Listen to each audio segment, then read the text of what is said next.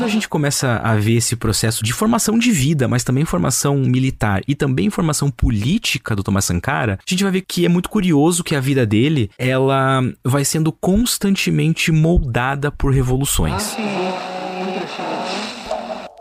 Você está ouvindo o História FM.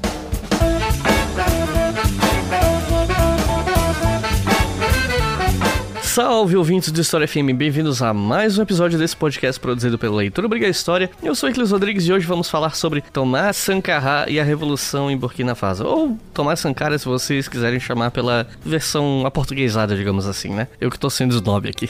E para falar sobre esse assunto, mais uma vez conosco, o professor Otávio Luiz, a quem eu passo a palavra para se apresentar para vocês. Então, Otávio, seja muito bem-vindo novamente e fique à vontade. Olá, Iclis, muito obrigado. Eu já inicio aqui deixando meu abraço ao aos nossos ouvintes. Sempre um prazer estar aqui. Esse é o quinto, sexto, sétimo episódio que eu participo, eu já nem sei, mas é sempre muito bom poder falar um pouco sobre história da África nas diferentes temporalidades que a gente já tratou. Né? Então, me apresentando rapidamente para quem ainda não me conhece, não teve oportunidade de ouvir alguns dos outros episódios, que aliás eu vou fazer uma pequena propaganda de alguns deles durante esse episódio. Eu sou Otávio, sou professor de história da África na UFPR, né? Eu tendo a trabalhar com história da África anteriormente ao século XVI, então minha área de pesquisa efetivamente é a África pré-moderna, mas eu sempre comento, né, em todas as minhas participações aqui que eu tô cada vez mais desacreditado das cronologias, digamos assim, e tenho tentado trabalhar numa perspectiva um pouco mais transtemporal, né, fazendo alguns saltos mais para frente, mais para trás, e de qualquer maneira é bastante difícil a gente falar de história da África sem trazer para assuntos contemporâneos,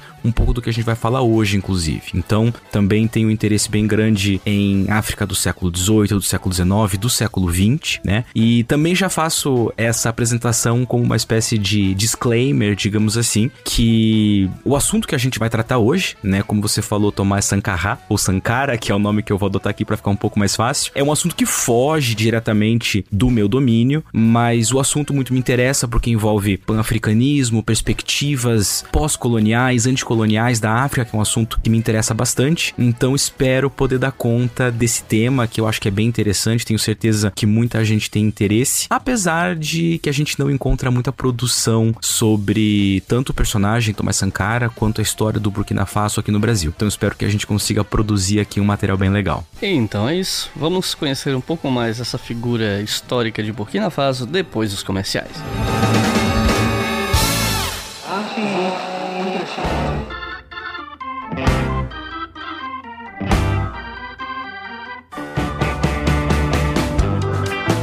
Gente, hoje eu preciso pedir um favor para vocês. Não tem nada a ver com dinheiro nem nada do tipo. E é um favor que eu acho que até que alguns de vocês vão gostar, na verdade. Na descrição desse episódio, aí no aplicativo que você tá ouvindo, e no post desse episódio no nosso site historiafm.com, vocês encontram um link para uma pesquisa de opinião com o público do História FM. Eu fiz uma pesquisa dessa em 2020. Foi uma pesquisa bem bacana, assim, com várias perguntas para conhecer melhor o público. E entre elas tinham perguntas sobre escolaridade, sobre preferência de tema, de duração de episódio, enfim, uma forma mais coletiva e com dados mais empíricos, digamos assim, de entender como pensa o público do História FM. Dois anos depois, tô eu aqui de novo fazendo, mas dessa vez eu quero que a pesquisa seja mais ampla. Eu tirei algumas perguntas, mudei algumas que eu achei que estavam mal formuladas na época, adicionei umas perguntas novas e eu vou deixar essa pesquisa mais tempo no ar. Da outra vez ficou, sei lá, uma semana. Dessa vez vai ficar no ar por umas três semanas. Então, a minha ideia é coletar o máximo possível de votos mesmo, né? De votos não, de respostas, digamos assim. Vou divulgar nas redes sociais também. Uma forma de encontrar o link dessa pesquisa também, se você tá ouvindo isso aí e não consegue clicar no link ou não consegue entrar no site, você pode ir no meu Instagram, arroba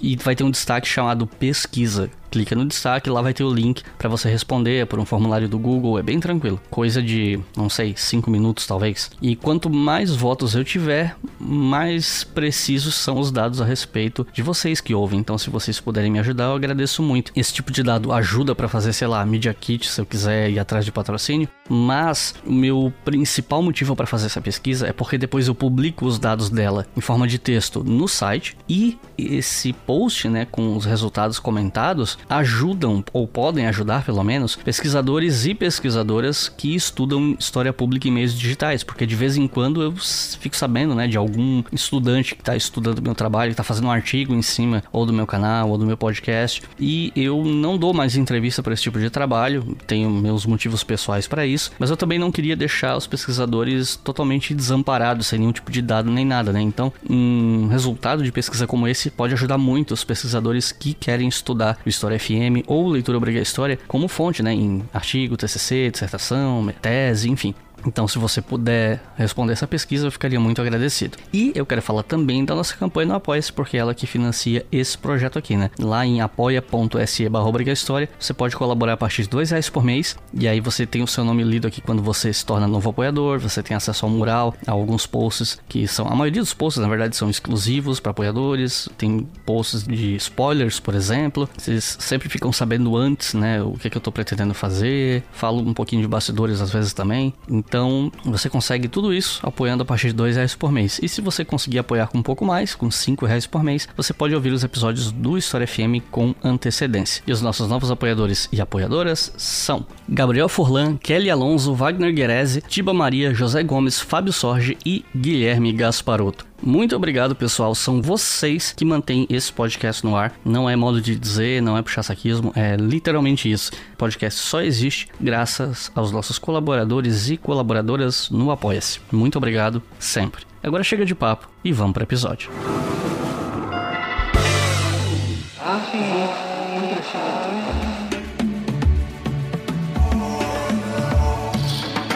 Bom, pra gente começar esse episódio, eu acho que a gente precisa fazer um trabalho de situação geográfica aqui, né? Situar o pessoal que tá ouvindo no local no, no, cenário onde essa história vai se desenrolar, que é o Burkina Faso, que na época não se chamava Burkina Faso, né? Então, você pode contar um pouco sobre a história desse país para dar uma contextualizada sobre a colonização francesa e, e, etc. Ou até mesmo antes, se você quiser falar um pouco do, da região antes da colonização, fica à vontade. Eu até acho que é legal a gente voltar um pouco, né? Voltar um pocão no tempo, porque Burkina Faso, efetivamente, com esse nome, ele é um país muito recente, né? O Burkina Faso ele dá data de 1984, né? E até essa data ele era conhecido como Alto Volta e por 20 anos ele foi conhecido como Alto Volta, né? Então, para alguns aqui dos nossos ouvintes, talvez se lembrem desse país como Alto Volta ou se perguntarem para os pais, etc, vão ver que Burkina Faso é um país bastante recente. O Burkina Faso está localizado numa região logo ali ao sul do Mali, que como a gente já conversou num outro episódio sobre o Império do Mali, ele essa região é um ponto de agitação, de movimento, enfim, de dinâmica política e étnica desde pelo menos o século VIII, né? Então, a gente está falando de uma região que tem um processo político, social, né, bastante longo. Então, muitos séculos de movimento histórico ali. Essa região do Burkina Faso, ela foi espaço ali de reinos de origem étnica Dogon, Fula, Mossi, e é esse último reino, o reino Mossi, ou reino de é um espaço social de origem étnica Mossi, foi especialmente mais preponderante e vai marcar um pouco da história da região ao longo de muitos séculos até o momento de fundação do Burkina Faso em 1984. E alguns desses espaços políticos étnicos aqui que a gente falou de origem Dogon, Fula, Mossi, eles eram chamados de Ten Tenkodogo, Zandoma, Ouagadougou, etc. Séculos depois, então a gente está falando de século 16, 17, a região então do Burkina Faso ali mais ao sul do Mali teve uma relação mais ou menos turbulenta com o chamado Império Songhai, que foi uma força política muito importante de uma chamada modernidade africana. Em termos didáticos, o Império Songhai é a estrutura política que sucede o Império do Mali, né? Como eu comentei, a gente já conversou num episódio anterior. E ali depois do século 17, parte do que hoje é o Burkina Faso estava sob o controle de alguns impérios islâmicos do oeste africano que começam a se estabelecer nesse período aqui que a gente está chamando de modernidade africana. Um desses impérios, que foi formado por volta de 1878, então a gente já está falando do século XIX,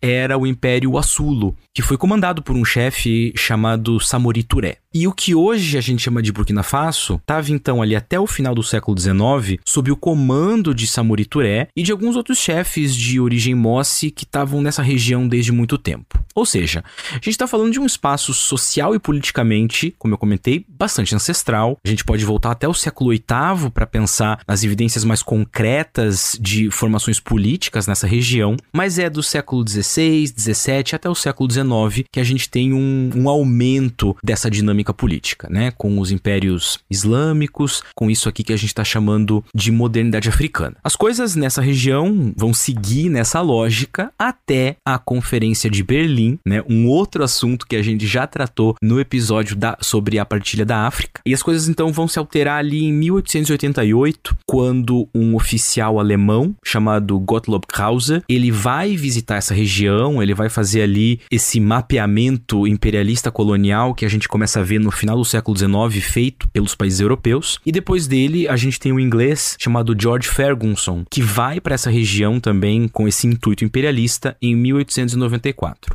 Nesse meio tempo, entre o Gottlob Krause e o George Ferguson, a gente já vai ter os franceses se espalhando ao redor do que é o Burkina Faso, desde pelo menos ali o final dos anos de 1870. E nesse espaço de espalhamento pela região ao redor, os franceses, na formação do seu império colonial, né, então a gente já está falando de uma pré-partilha da África, digamos assim, eles vão submetendo algumas chefaturas Mosse e conseguem fazer isso especialmente ali a partir de 1896 e com isso eles invalidam os tratados que os ingleses e os alemães já estavam tentando estabelecer ali e se tornam a força imperialista que efetivamente passa a ter controle, influência e algum tipo de domínio sobre essa região. Só que, claro, como a gente também conversou no episódio da partilha da África, o espalhamento do poder imperialista no finalzinho do século XIX, ele não é imediato, ele vai se construindo aos poucos, ele vai sendo costurado por diferentes regiões, por diferentes acordos, e nessa submissão dos Mossi em 1896,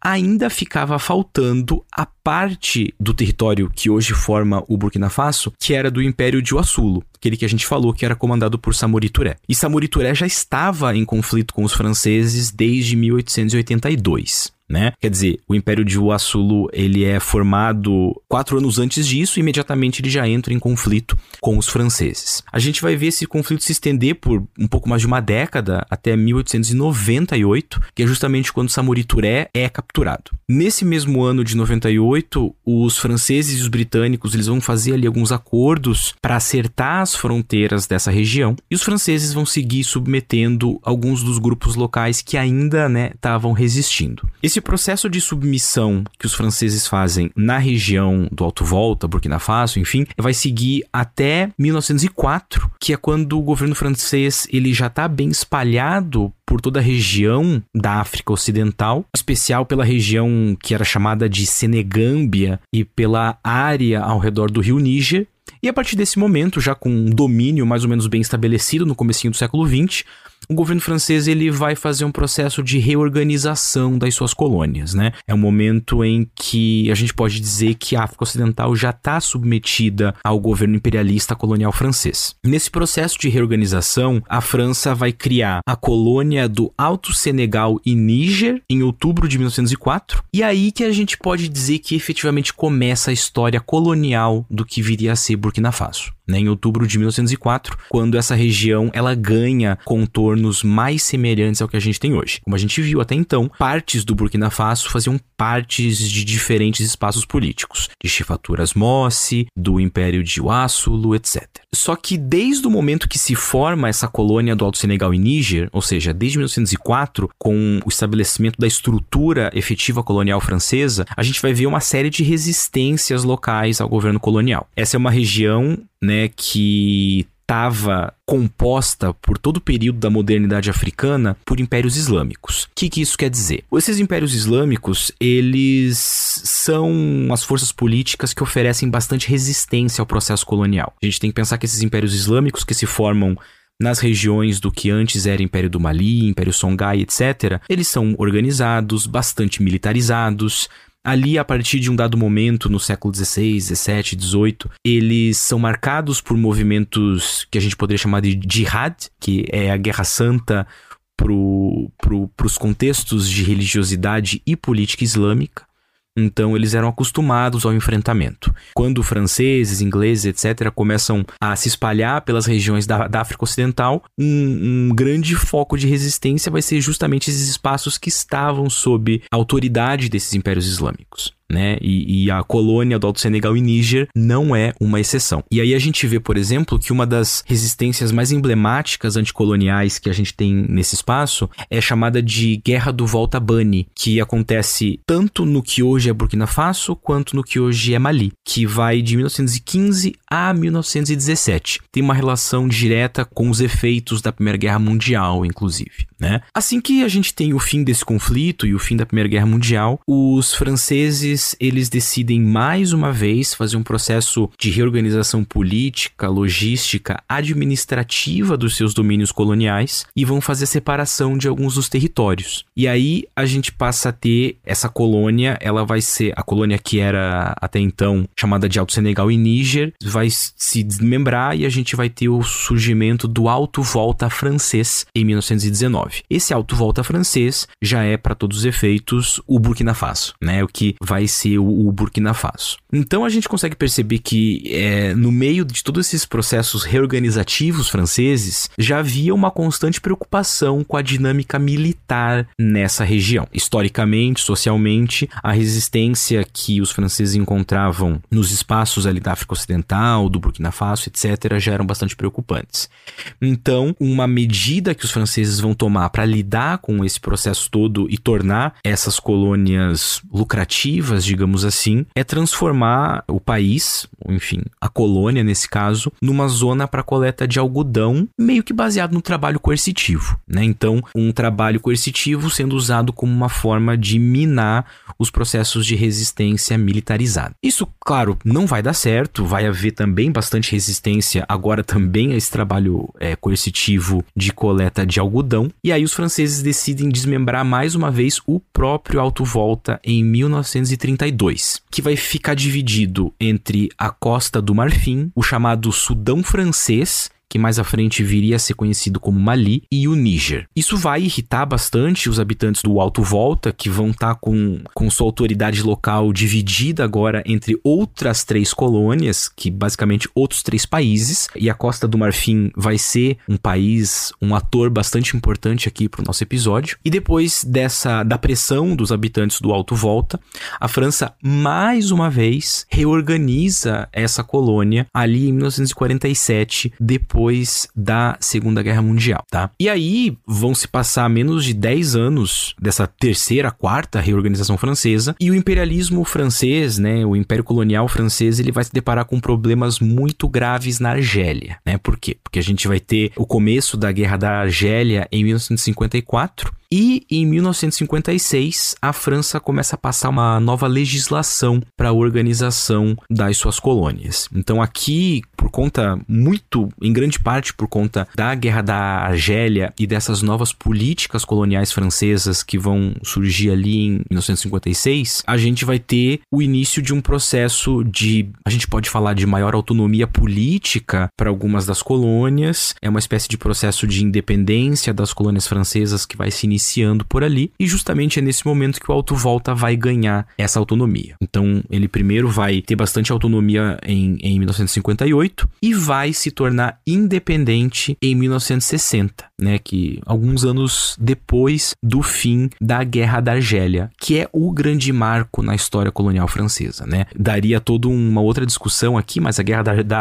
Argélia ela coloca em questão do ponto de vista político, econômico, ideológico, perspectiva de um império colonial colonial aos moldes do final do século XIX e início do século XX, e é a partir daqui que a gente vai ver isso que era a África Ocidental Francesa ganhando novos traços. E nesses novos traços, a gente vai ter o surgimento, a partir de 1960, do Alto Volta Independente, que mais tarde, dali a 20 e poucos anos, viria a se tornar o Burkina Faso. That the only thing we have to fear is fear itself. E assim como outros países, né, o Alto Volta ele conseguiu dar um início ali a um processo revolucionário e de independência, no caso independência já ali na década de 1960 e tal. Então, queria saber como é que foi a independência de Burkina Faso e depois que ele se torna independente, por que, que rola tanta troca de poder até o Sankara chegar no poder, né? Então, para a gente entender um pouco mais é, esse contexto de independência do Alto Volta, a gente tem que recuperar algumas informações e entender um pouco do contexto mais amplo dessa região, que eu aludi rapidamente na pergunta anterior. Ah, uma coisa que é importante de lembrar é que o país Alto Volta, nesse momento, ele tinha uma maioria étnica, né? Eu comentei que a maioria étnica, que o grupo étnico Mossi era bastante importante para o nosso contexto. Só que os Mossi, apesar de serem os principais, é, eles não eram os únicos grupos etnossociais, digamos assim, da região. Então, quando a França dissolve o Alto Volta lá na primeira metade do século XX, isso vai causar um impacto na política local bastante intenso, né? Por quê? Porque a influência de personagens de diferentes locais acaba se estendendo ou se diminuindo para áreas maiores ou menores. Um exemplo disso bastante importante aqui para nós, no caso das regiões que estavam sob domínio Mossi, é que depois da dissolução do Alto Volta, a gente vai ter a presença importante de um político da Costa do Marfim, porque quando o Alto Volta se dissolve, ali alguns anos antes da independência, partes dele, como eu comentei, vão para a Costa do Marfim, né? E nesse momento, um político muito importante da Costa do Marfim era o Félix Houphouët-Boigny, que era um personagem de origem baulé, que é uma etnia do povo Akan, tá? O que que, que que, significa isso tudo? Por que, que a gente está falando aqui desses pontos étnicos, tá? Porque quando a gente está falando de espaços políticos de algumas regiões do continente africano que passam por processos de transformação política, ou seja, passam por processos de neocolonização, imperialismo, etc., a gente vai ter reorganizações que vêm de cima para baixo. Ou seja, reorganizações políticas que vêm da Europa, né, das forças imperialistas europeias, que vão se aliar ou usar diferentes grupos, diferentes espaços sociais para reorganizar as regiões da forma que elas bem entendem. Isso significa que a gente vai ter ascensão e queda de diferentes grupos étnicos que possivelmente em várias regiões tinham as suas estruturas políticas e os seus campos de domínio mais ou menos equilibrados e bem estabelecidos né? Então, os Mossi, por exemplo, eles vão perder bastante do seu espaço político para grupos de origem Akan, que são diferentes e que na verdade estão ali muito mais presentes na Costa do Marfim. Isso vai gerar algumas diferentes estruturas políticas, diferentes filiações, vai causar um certo tipo de dinâmica, né? E aí, sem entrar em detalhes muito exaustivos, mais ou menos ali a partir de 1954, a gente vai vendo a formação de diferentes grupos políticos, alguns deles filiados a questões étnicas e esses grupos vão disputando autoridade, né? Então, nesses seis anos que separam essas novas condições políticas ali de, de 54 e a independência em 60, a gente tem muitas situações internas, até mais do que situações externas para lidar. Eu digo isso porque quando a gente está falando de independências africanas, a gente tende a pensar, talvez por conta de pontos de vistas anticoloniais que espera-se que a gente tenha hoje, há uma impressão de que a gente está sempre lidando com colonialismo e anticolonialismo, com forças europeias e forças africanas diametralmente opostas. E não é o que acontece em todos os espaços. A gente vai ter diferentes formas de independência acontecendo em diferentes países. Por exemplo, os países que estavam sob domínio português, né, a chamada África lusófona ou África portuguesa, Moçambique, Angola, Cabo Verde, Guiné-Bissau, etc., vão passar por processos de independência muito mais violentos países da África Ocidental, que no geral estavam sob domínio da França, vão passar, dependendo do país, por modelos de independência menos violentos, mais cooperativos, enfim, né? Depende ali de caso a caso. E no caso do Alto Volta, por exemplo, a gente vai ter um processo político interno que vai afetar diretamente as visões de independência e de futuro do país. Né? Então, a gente vai ter, por exemplo, um partido muito importante que é o RDA, né? Ou Rassemblement Démocratique Africain, Assembleia Democrática Africana, que foi justamente criado pelo Houphouët-Boigny, então da Costa do Marfim. A gente também tem o PSEMA, ou PCMA, o Parti Social pour l'Emancipation des Masses Africaines, Partido Social pela Emancipação das Massas Africanas. Alguns outros partidos que também vão estar ali disputando diferentes modelos de país, né? E além desses partidos, a gente tem as elites tradicionais dos Mossi, que tinham na figura de um personagem chamado Mogonaba, uma espécie de título régio, né? O seu líder. Inclusive em 58, o Mogonaba de então, ele vai tentar dar um golpe nessa coalizão de partidos políticos para estabelecer um projeto político Mossi muito próprio, né? E na época o Mogonaba era um cara chamado Kugri e tenta se estabelecer como chefe do país. Ou seja, a gente tem partidos mais vinculados à Costa do Marfim, a gente tem partidos mais radicais, a gente tem elites tradicionais apegadas a elementos muito ancestrais da região e eventualmente até mesmo a própria França, que vão tentar estabelecer formas de governo mais monárquicos, digamos assim, né? E tudo isso vai estar tá ali criando uma série de diferentes tensões e dinâmicas políticas pré e pós-independência do Alto Volta, né? Então, entre 58 e 60, toda a região da África Ocidental, ela começa a ficar dividida entre diferentes líderes que vão ter diferentes planos para a autonomia que vai ser concedida pela França. Por exemplo, o Leopoldo Senghor e o Keita, que era uh, presidente do Mali, eles queriam um sistema mais federalista para os diferentes países da África Ocidental, enquanto que Houphouët-Boigny tinha um plano mais unificador, ou seja, né, projetos políticos unificadores, federalistas, como eu falei, diferentes projetos de independência para a África Ocidental. Nesse contexto, o cara que era então chefe do Alto Volta, chamado de uh, Maurice Yameogo, ele particularmente não via grandes vantagens em ter uma independência total da França, que inclusive era uma visão mais ou menos comum nesse período, né? Muitos países eles até queriam um pouco mais de autonomia, mas não viam vantagens políticas, econômicas em cortarem todos os laços políticos com a metrópole, com a França, né? E o caso do Alto Volta é um desses casos, bastante emblemático. Mas, de qualquer maneira, ele não consegue barrar esse movimento que, como a gente viu, vai vir ali em 1960, né? Só que nesses poucos anos ali, entre 58 e 60, entre a autonomia e a efetiva independência, esse contexto político interno, ele é quase tão relevante, se não mais relevante, do que o próprio movimento de independência. Porque é esse contexto interno que vai criar o ambiente de relações externas entre as novas repúblicas da África Ocidental, que estavam bastante próximas próximas, né? E isso, claro, vai afetar a política interna do Alto Volta, né? O Maurice Ameogo, por exemplo, ele já estava é, metido com política desde o final da década de 1940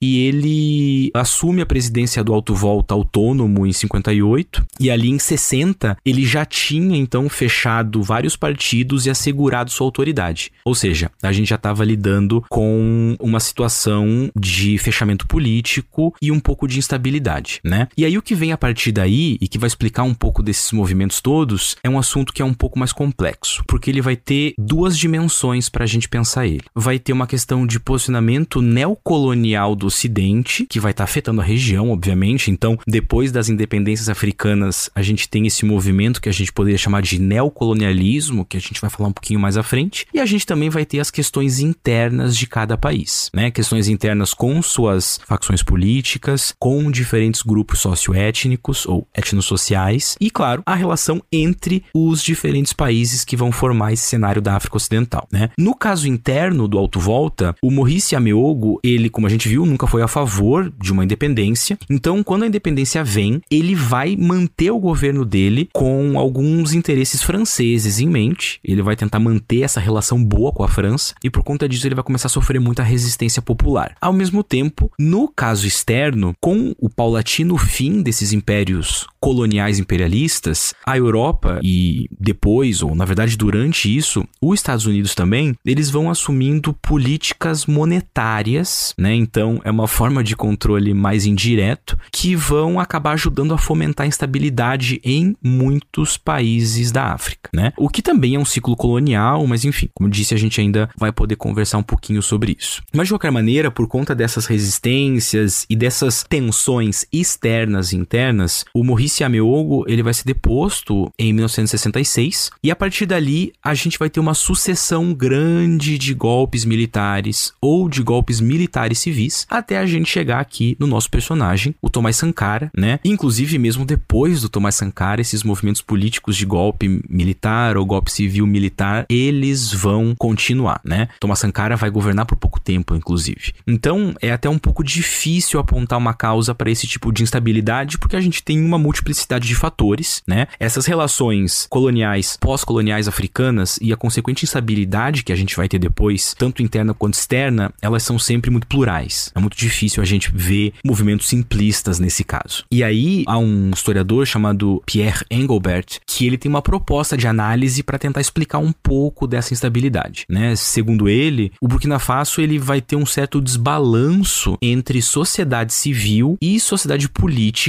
que é um desbalanço causado por falta de consenso, né? E aí por conta dessa falta de consenso, a sociedade política ela não consegue legitimidade perante a população, justamente por não conseguir criar consenso, e a população também não tem força para oferecer alternativas políticas. E aí o que ele coloca é que há uma falta de maturidade institucional que consiga dar suporte para uma governança efetiva no Burkina Faso. Um dos motivos para a gente ter golpe atrás de golpe. Isso valeria para vários países do continente africano que passam por um processo de terraplanagem imperialista, digamos assim, né, em que durante um pouco mais de meio século as estruturas políticas imperialistas coloniais europeias elas vão reorganizar as sociedades africanas de uma tal maneira que vão se criar muitos descompassos entre elites tradicionais, elites coloniais, interesses econômicos, interesses políticos, e tudo isso vai explodir de forma muito intensa depois das independências, né? Porque quando se mantém a presença europeia amigável, se mantém também uma política monetária severa. Quando não se mantém relações políticas amigáveis com os países europeus, há também um peso econômico a ser pago e tudo isso vai gerando instabilidade. Então, maturidade institucional, eu diria que é um dos problemas que advém desses espaços que passaram por histórias, por contextos coloniais, imperialistas. E o Burkina Faso, ele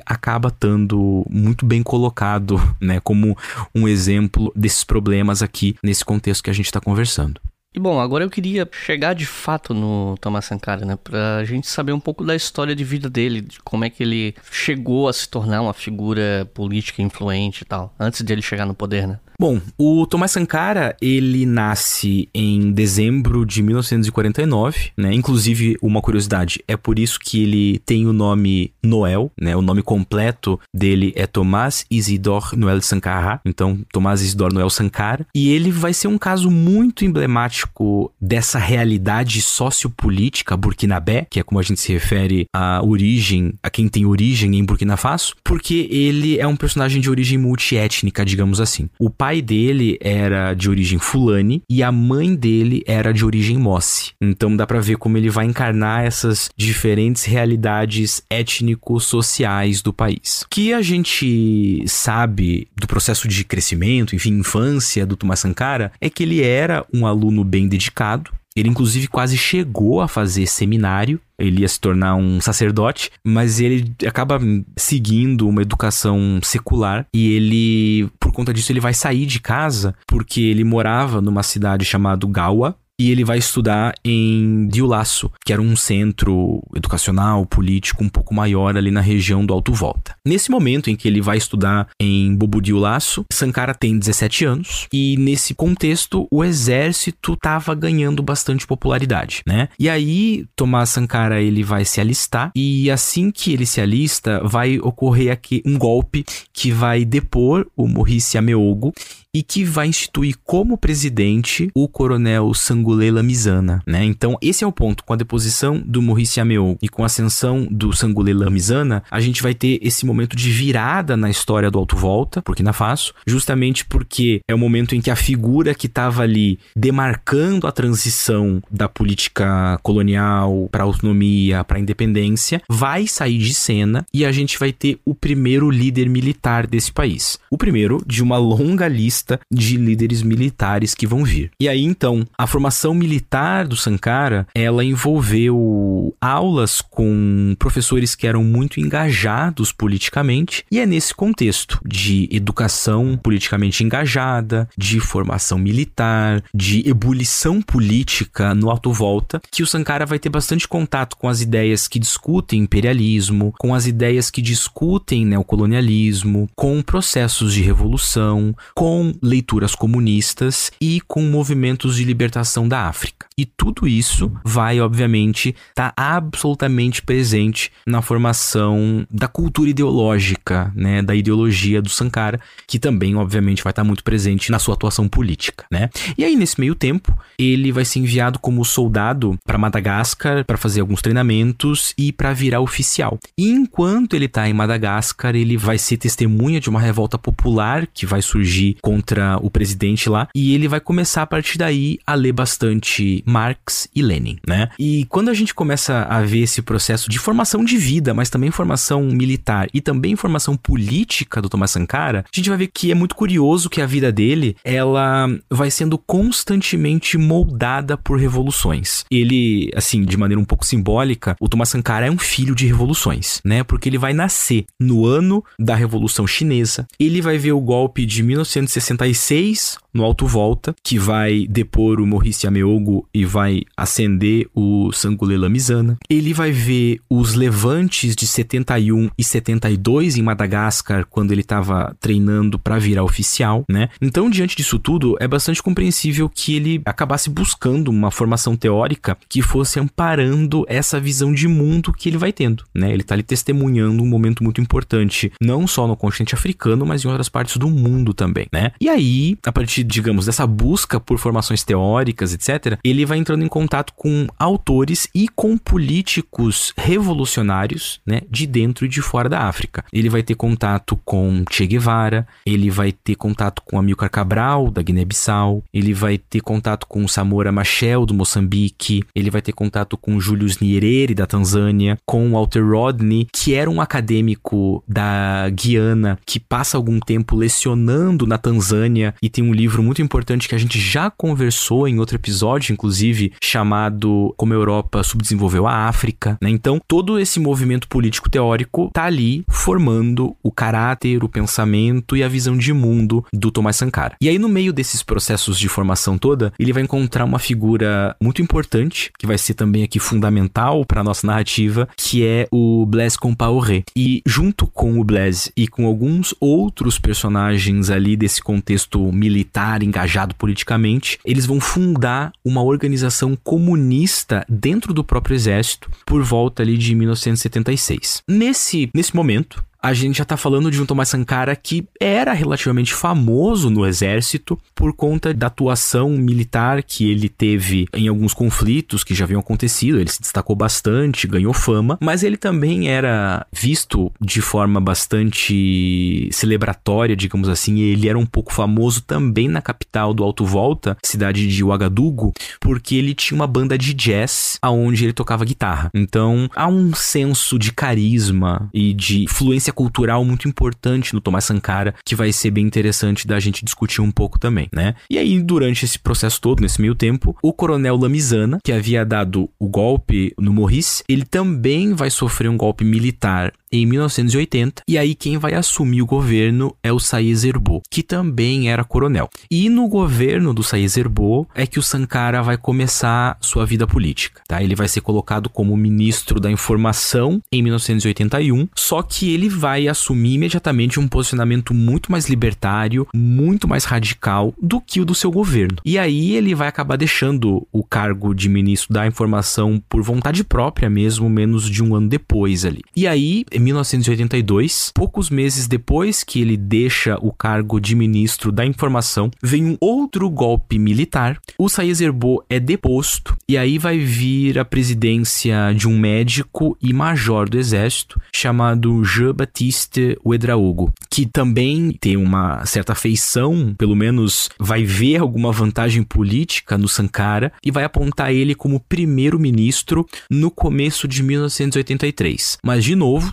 Sankara vai ficar no posto só uns quatro meses, muito também por conta do seu posicionamento bastante radicalizado, que geralmente entrava em choque com o governo. Só que de qualquer maneira, o governo do Edraogo ele vai começar a sofrer algumas tensões internas e nesse processo de tensão, de oposição, de ebulição, né? A gente tá falando então aqui do terceiro, quarto golpe militar já. O Sankara vai ser preso junto de outras figuras políticas, né? Só que essa prisão vai ser um tiro que vai sair pela culatra, porque Sankara era muito bem quisto por muita gente, ele era popular, ele era famoso e o Blaise Compaoré, que a gente comentou um pouco antes, que fundou aquele, aquele grupo comunista com Sankara dentro do exército, ele vai demandar a libertação do Sankara, Sankara vai ser libertado e aí ele vai dar um golpe em 1983, né, que é quando Sankara vai virar presidente. Então nesse momento, Blaise Compaoré e Sankara ali estão bastante juntos, né?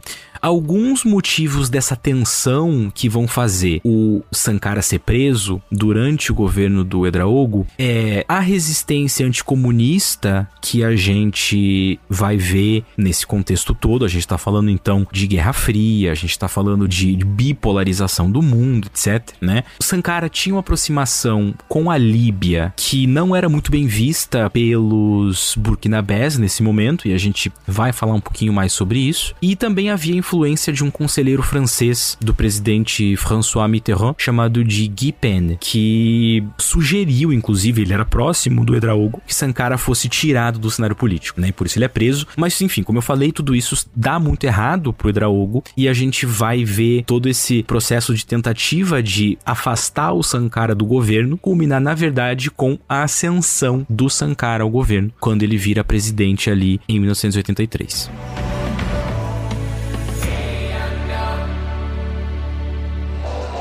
Você está ouvindo o História FM.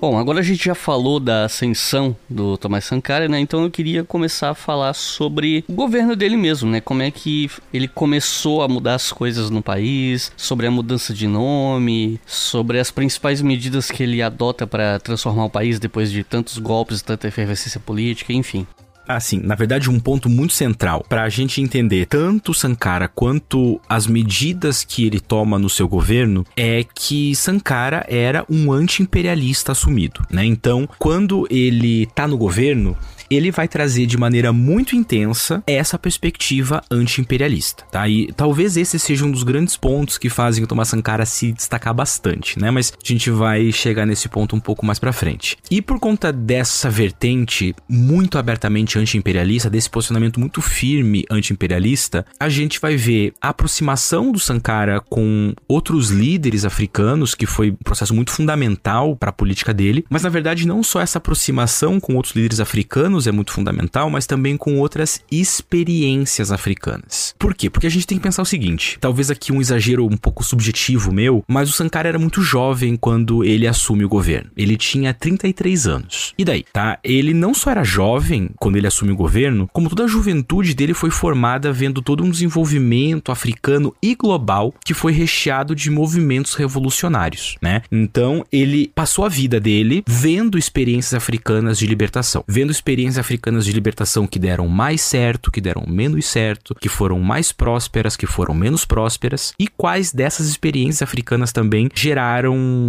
posicionamentos políticos ideológicos aos quais ele se vinculava, né? Então, de início, a gente já percebe então, por essa aproximação com experiências africanas, experiências globais e anti-imperialistas, a gente já percebe o tipo de estrutura política que o Sankara idealizava quando ele chega ao poder, né? Inclusive, talvez a gente até possa falar que ele tinha uma visão mais baseada, inclusive, em experiências internacionais anti-imperialistas do que nas experiências etnossociais próprias do Alto Volta, né? Então, ele é, talvez seja mais formado por um contexto externo do que interno ao Alto Volta, né? Então, a gente sabe que o Sankara, ele se via como um revolucionário, ele era um grande admirador de Fidel Castro e Che Guevara, mas ele era, na verdade, um grande admirador da ideia política que Cuba representava, né? Como um todo, Cuba Cuba era para o mundo revolucionário anti-imperialista, mas especificamente para Tomás Sankara, uma ilha, uma pequena ilha que se sustenta contra o imperialismo. E é um pouco disso que a gente vai ver o Sankara tentar trazer para a visão política dele, é um pouco desse processo anti-imperialista revolucionário. O Sankara ele tinha uma aproximação com a carreira política de um personagem chamado Jerry Rawlings do Ghana, que era um, líder bastante importante, de Samora Machel e a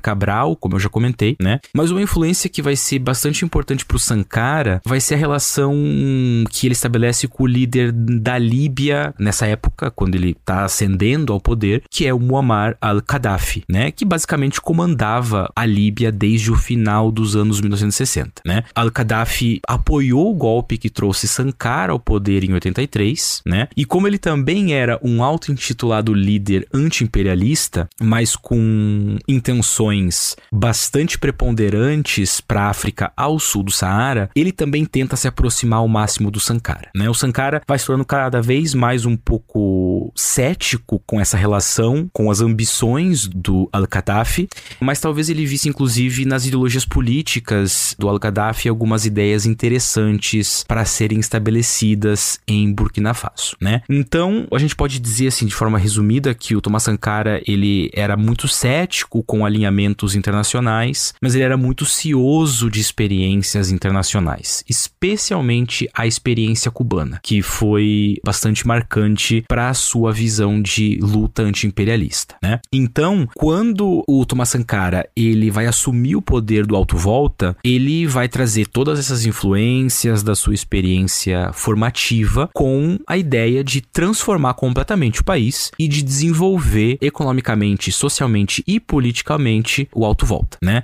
Então, logo que ele assume o poder, ele faz um discurso de orientação política, né, chamado de DOP, que é uma espécie de é um discurso documento oficial em que ele estabelece as bases ideológicas e estruturais do governo, né? E ele via o seu próprio governo, que ele vai chamar de Conselho Revolucionário Nacional, como um governo de experiência anti-imperialista. Nesse discurso de orientação política, ele vai chamar também para a criação de comitês de defesa da revolução, o ICDR, que nas palavras do próprio Sankara deveriam ser vistos como, e aqui eu faço uma rápida citação do discurso de orientação política, né? Abre aspas. Como uma tropa de choque que pode atacar qualquer área de resistência. Eles nos farão um país revolucionário. Eles levarão a revolução a todas as províncias, a todas as aldeias, a todos os negócios públicos ou privados, a todas as casas, a todos os lugares. Os militares do CDR devem assumir novas formas de ver as coisas e novas formas de se comportar para dar o exemplo ao povo. Ao fazer a revolução, devemos ao mesmo tempo transformar nossas próprias qualidades pessoais. Sem essa transformação pessoal daqueles que se propuserem a construir a revolução, revolução, será praticamente impossível criar uma nova sociedade que não se baseie na corrupção, no roubo, na mentira e no individualismo. Temos que alinhar nossos atos com nossas palavras e estudar nosso próprio comportamento para não estarmos abertos ao ataque dos contra-revolucionários. Fecha aspas. Então, o Thomas Sankara está genuinamente preocupado com esse movimento ideológico que vai dar o tom do seu governo, né? E ele achava também que esses CDR, né, esses comitês de defesa da revolução, eles deviam transformar todas as bases do país. Então, deviam transformar o exército, deviam transformar as políticas voltadas para as mulheres, eles deviam ajudar a reconstruir a economia, né? E, e isso, esse, esse tom, então, de reconstrução, de transformação, ele vai denotar a maneira com que o Sankara traz para sua política uma tentativa de renascimento, né? Uma nova forma de ver as coisas. E o grande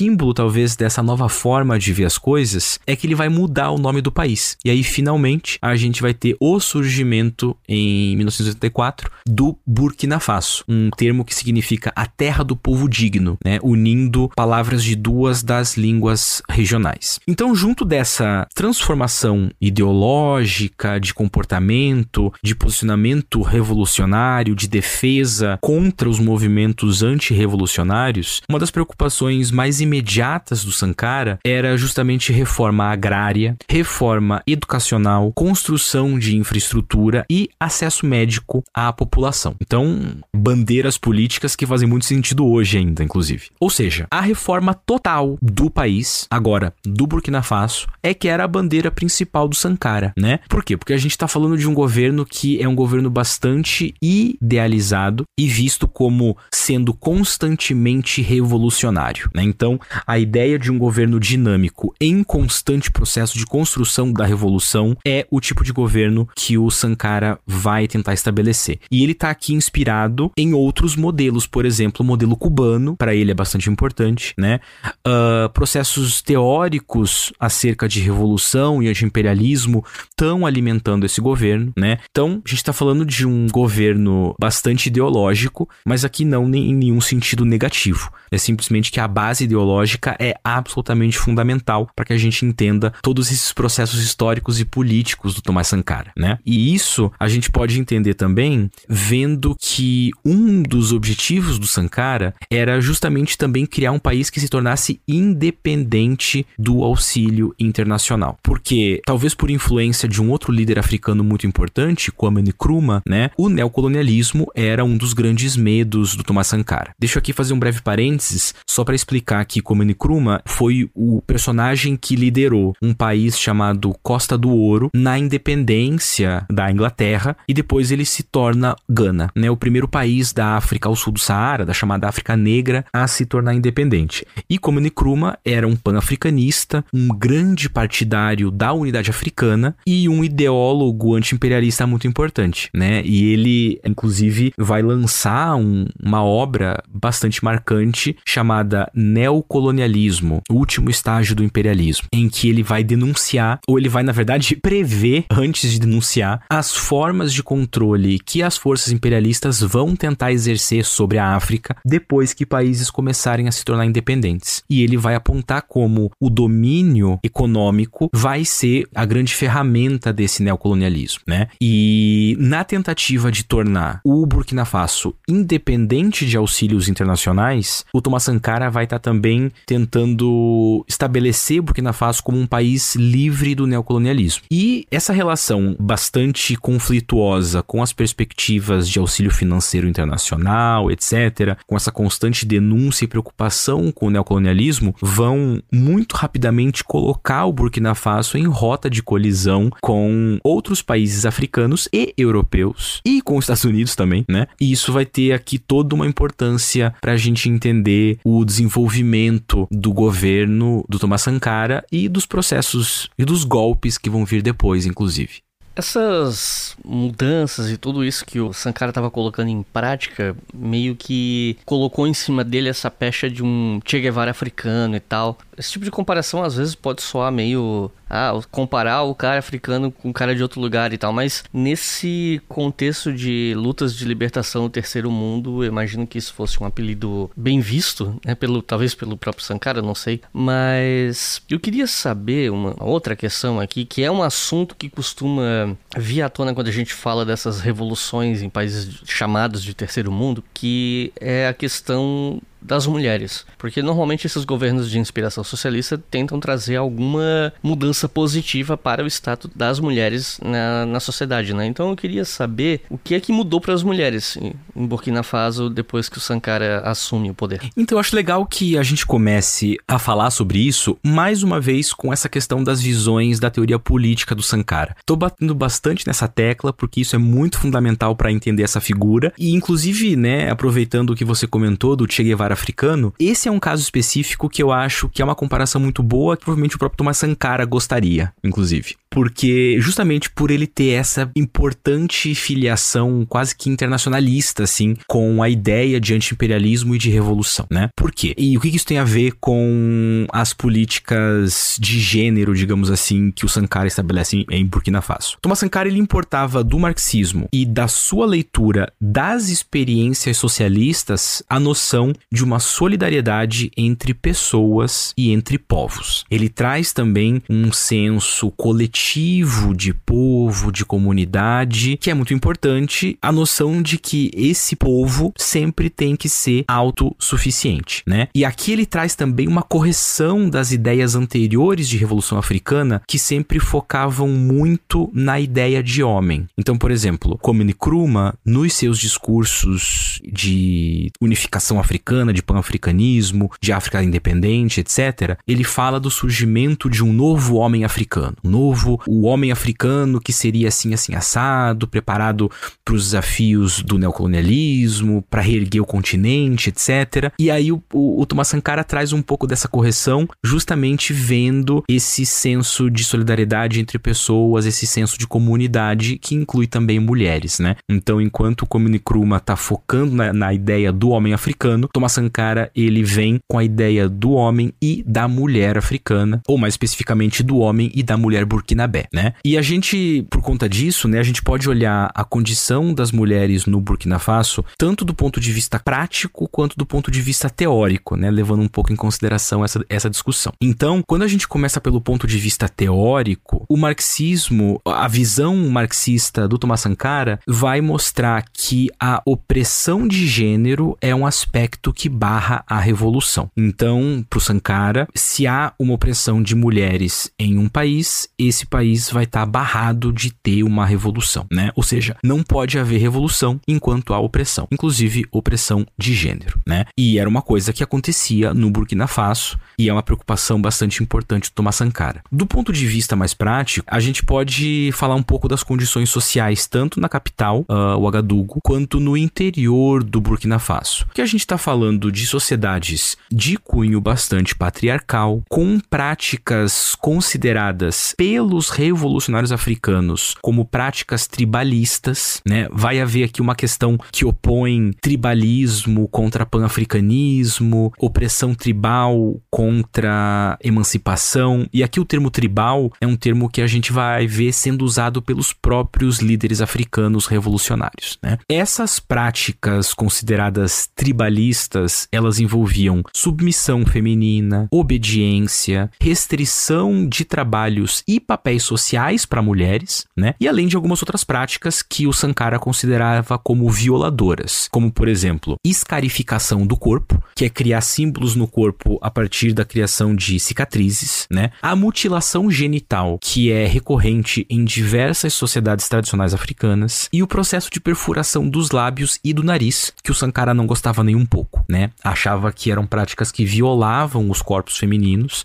e por isso deviam ser banidas, porque eram símbolos de um passado que não era o que o Burkina Faso gostaria de ter no seu futuro, digamos assim, né? E ele vai constantemente comentar que essas práticas tradicionais, consideradas tribalistas, elas eram de valor dúbio, né? Enquanto que essas práticas universais do imperialismo eram por natureza opressivas, né? Então nenhuma delas traria nem as práticas comuns do imperialismo, do papel de gênero, nem as práticas tradicionais dos grupos étnicos do Burkina Faso trariam qualquer efeito para uma revolução. Então ele vê, né, tanto uma questão de cunho ideológico quanto de cunho prático na transformação do tratamento das mulheres no Burkina Faso. Tudo isso era pensado para a revolução, né? E essa visão ela é expressa em diversos discursos, né? E na questão prática, o Sankara ele vai proibir mutilação feminina, ele vai proibir poligamia masculina, ele vai proibir casamentos forçados, né? E não só isso, mas ele vai trazer um número inédito, não só para a África, mas para o mundo inteiro, de mulheres para os seus gabinetes revolucionários, e ele vai estabelecer políticas de incentivo ao estudo e ao trabalho não doméstico. Inclusive, há um dado momento em que ele estabelece um dia em que só os homens vão fazer trabalhos domésticos para que eles entendam o tipo de realidade que mulheres enfrentavam, né? Então,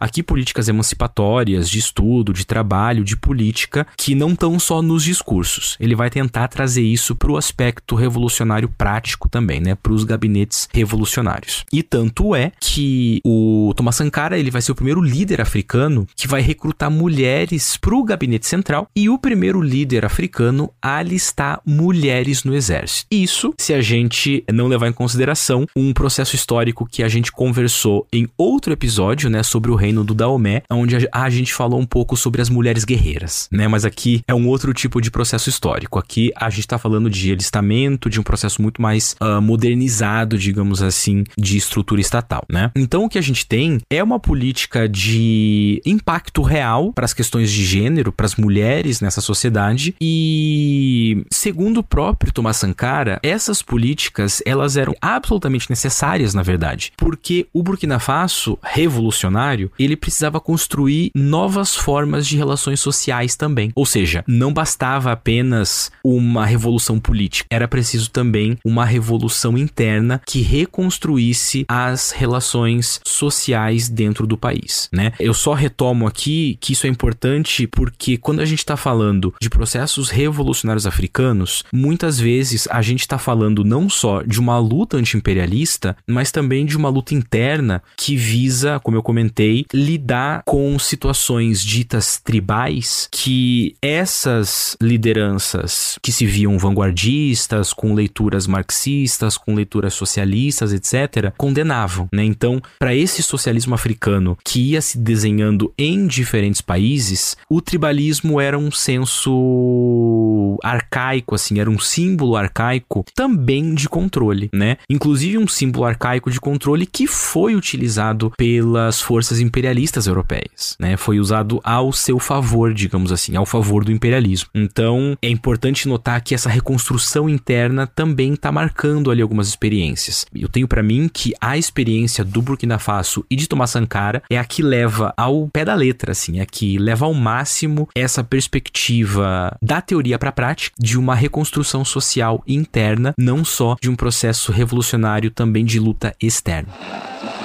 Después de tres intentos fallidos, Allende llegaba a la moneda y algunos, como el presidente Richard Nixon, no disimularon su contrariedad. Bom, até onde eu sei, o Sankara ele é considerado um panafricanista. Então eu queria pedir para tu explicar o que, que é panafricanismo, como é que o Sankara se insere nesse contexto, nessa ideia. Essa é uma pergunta muito legal porque nos traz para um assunto, é legal para mim pelo menos, porque nos traz para um assunto que eu acho bastante importante, muito central para entender diversos aspectos históricos, tanto da África quanto das diásporas africanas a partir da abertura do Atlântico, por exemplo, que é o panafricanismo. Né? Então, que eu vou fazer um pequeno parênteses só para explicar um pouco a história desse conceito de panafricanismo, para que a gente entenda como que ele chega no Sankara e a maneira com que o Sankara reconstrói um pouco desse panafricanismo e basicamente constrói um panafricanismo sankarista, digamos assim, tá? Então, primeiro, o que é panafricanismo? Panafricanismo é um conceito que vai começar a surgir, talvez não diretamente com esse nome, mas a gente vai ver raízes desse pensamento panafricanista ainda no século XIX, mas não especificamente no continente africano, mas na diáspora, ou seja, nas Américas, né? Vão começar a surgir diversos intelectuais e pensadores negros que vão tentar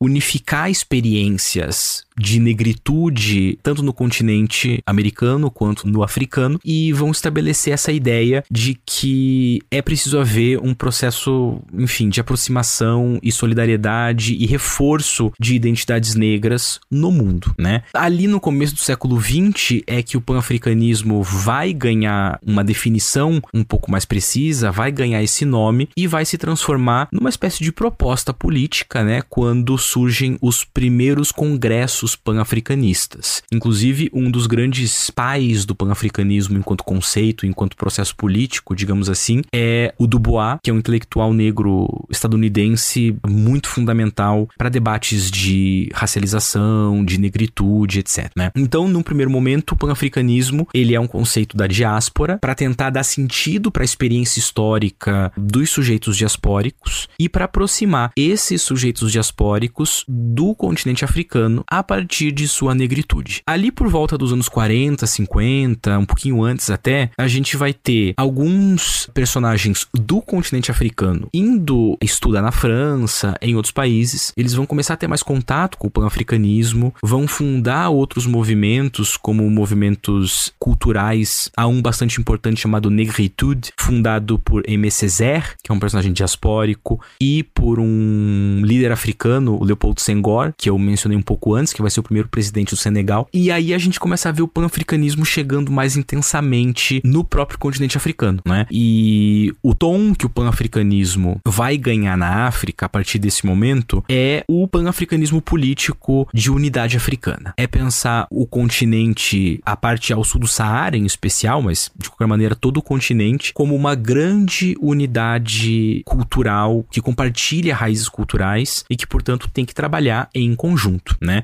Há um historiador muito importante desse contexto pan-africanista, que é o Sheikh Anta Diop, que vai lançar uma série de livros afirmando que todos os negros da África, eles vêm de uma mesma origem, ali que se dá no norte da Etiópia, no Egito, e que boa parte das culturas antigas advém, inclusive, da cultura negra do Egito. Isso vai gerar uma série de outros posicionamentos teóricos, como afrocentrismo, etc. Mas, enfim, a gente vai ter esse pan-africanismo funcionando como uma espécie de ferramenta unificadora. Primeiro, de identidades de negritude na diáspora e no continente, mas depois, ali em especial a partir dos anos 50, 60, como uma ferramenta unificadora política propriamente africana, né? E aí quando a gente está pensando o pan-africanismo do Sankara, a gente já está vendo uma outra variação que significa pensar não só os processos de unificação, mas também um posicionamento anticolonial, anti-imperialista e revolucionário. Por quê? Porque o pan-africanismo do Sankara está muito ligado com essa experiência de criar uma nova realidade, que era justamente uma das propostas de um grande pan-africanista que eu já citei antes, que é o Kwame Nkrumah. O Kwame Nkrumah é quem coloca essa grande ideia de uma única África, né, de uma África politicamente unificada e que iria criar um novo sujeito africano. Então, não só um sujeito ganense, um sujeito burkinabé, um sujeito nigeriano, mas um sujeito africano. A gente começa a ver então a ideia de uma grande identidade africana propensa, né, a se moldar uma nova realidade ou moldando uma nova realidade. Então, a política interna do Sankara, ela acabava sendo também uma política de aproximação com uma forma de pan-africanismo, porque ela propunha, né, uma, ela pressupunha um senso de cooperação mútua e desenvolvimento mútuo com outros países. Só que ao mesmo tempo, como eu comentei, o Sankara eventualmente era um pouco cético com a aproximação com outros países, mesmo outros países africanos. E isso nos leva à grande questão aqui, que é o fato de que o Sankara, por conta dessas aproximações e dessa maneira que ele tem de ler o pan-africanismo e aplicar ele na sua política, ele vai acabar desenvolvendo uma forma muito própria de pan-africanismo. Por quê? Porque o pan-africanismo do Sankara, em diferença ao pan-africanismo do Kwame Nkrumah, digamos assim, ele não era só baseado em relações necessariamente estatais ou políticas ou culturais num sentido estrutural, institucional, oficial, mas tinha um recorte de classe que não era necessariamente comum. Então a gente pode dizer que o Thomas Sankara propõe um pan-africanismo classista, que vai conclamar a união dos povos africanos não no seu nível político, institucional, mas no nível dos trabalhadores, né? Uma espécie de união de todos os grupos subalternizados, pobres e que sofrem na mão tanto dos imperialistas, neocolonialistas, quanto das elites vistas como retrógradas africanas, né? Todos esses grupos deveriam se unir nessa forma de pan-africanismo. Obviamente, essa proposta de um pan-africanismo classista, que é onde o Thomas Sankara se insere nesse debate, ela tem lim limitações muito importantes. A primeira limitação dela é uma limitação material. Limitação material significa o quê? Thomas Sankara e Burkina, Burkina Faso, nesse momento, não tinham condições materiais, ou seja, condições econômicas de financiar essa forma de pan-africanismo classista. Né? Então, não havia maneiras de, de, de que Burkina Faso financiasse, ajudasse ou fomentasse esse movimento de trabalhadores pan-africanistas. E por outro lado, havia uma limitação política também, porque a gente está falando de um líder de um país, então Thomas Sankara liderando o Burkina Faso, falando de um pan-africanismo voltado para classes trabalhadoras e não necessariamente para classes políticas. A gente pode imaginar como presidentes e líderes de outros países iriam encarar essa proposta, né? Então, a gente vai ver que países com os quais Burkina Faso tinha rivalidade, como a Costa do Marfim, jamais iriam aceitar muito bem essa proposta. Não é porque iam ver esse modelo de pan-africanismo classista, sankarista, como uma forma de minar a autoridade política dos líderes locais é, e de colocar Thomas Sankara como uma espécie de, de líder internacional, né? Já que ele é que estava conclamando a união desses trabalhadores. Então, no fundo, a maneira com que Thomas Sankara desenvolve, trabalha o seu pan-africanismo, ela não vai ter grande influência, né? Pelo menos não vai ter grande influência política e material nesse momento, mas vai marcar bastante a maneira com que a gente olha para Sankara e pensa as ideias de Sankara em termos de aplicação política de ideologia africana especificamente, né? Porque é um pan-africanismo muito marcado pelas correntes ideológicas formativas do próprio Sankara, que vai ter um pouco desse tom, né, que é um pouquinho diferente.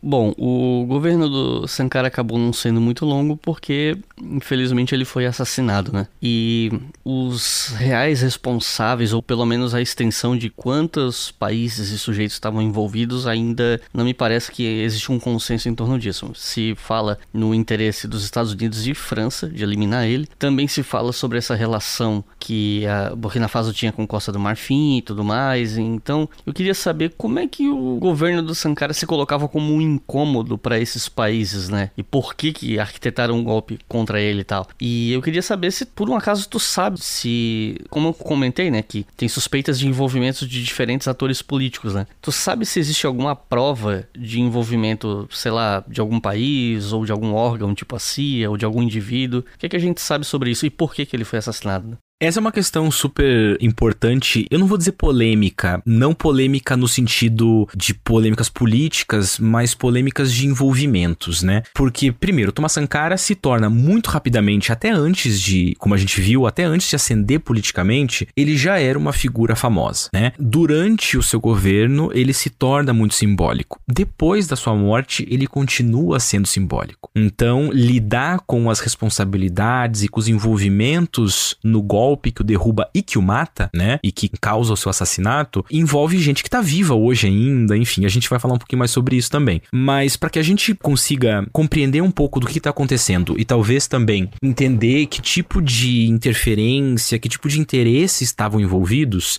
a gente tem que lembrar que havia uma rivalidade política muito grande de longa data entre Burkina Faso e Costa do Marfim. Eu digo isso porque, ainda que a questão do envolvimento da França e da Síria seja uma questão relativamente em aberto, é bastante evidente que existem sim influências internacionais. Mas talvez essas, essas influências internacionais estejam mais presentes nos entornos imediatos do Burkina Faso do que nas forças neocoloniais, né? E aqui que entra a Costa do Marfim. Porque a gente viu que desde que Burkina Faso ainda era autovolta, ou melhor, desde que autovolta ainda era uma colônia, a gente já tinha a presença de uma figura política muito importante importante, que era o Rufouet Boigny, né? O Papa Rufouet Boigny, como ele era chamado. E esse personagem, ele vai ser bastante poderoso na Costa do Marfim e vai ser uma constante figura de oposição a certas lideranças no Burkina Faso, como por exemplo, Thomas Sankara, né? Então, a gente já vai voltar um pouco a isso. Agora, relação estabelecida com países como França e Estados Unidos, por exemplo, para a gente entender elas, a gente pode simplesmente colocar elas numa lógica tanto de passado imperialista como de Guerra Fria. Né? O que, que é que isso significa? Significa que, que para o Thomas Sankara e para diversos outros líderes africanos também, mas em especial para Thomas Sankara, a França representava não só o jugo colonial, né, o antigo jugo colonial, mas a França também representava essa dimensão um pouco menos óbvia de um certo afeto para algumas elites que enriqueceram ou que tiveram privilégios durante o período de dominação francesa. Ou, ou seja, Thomas Sankara está vendo a burguesia, a elite econômica burkinabé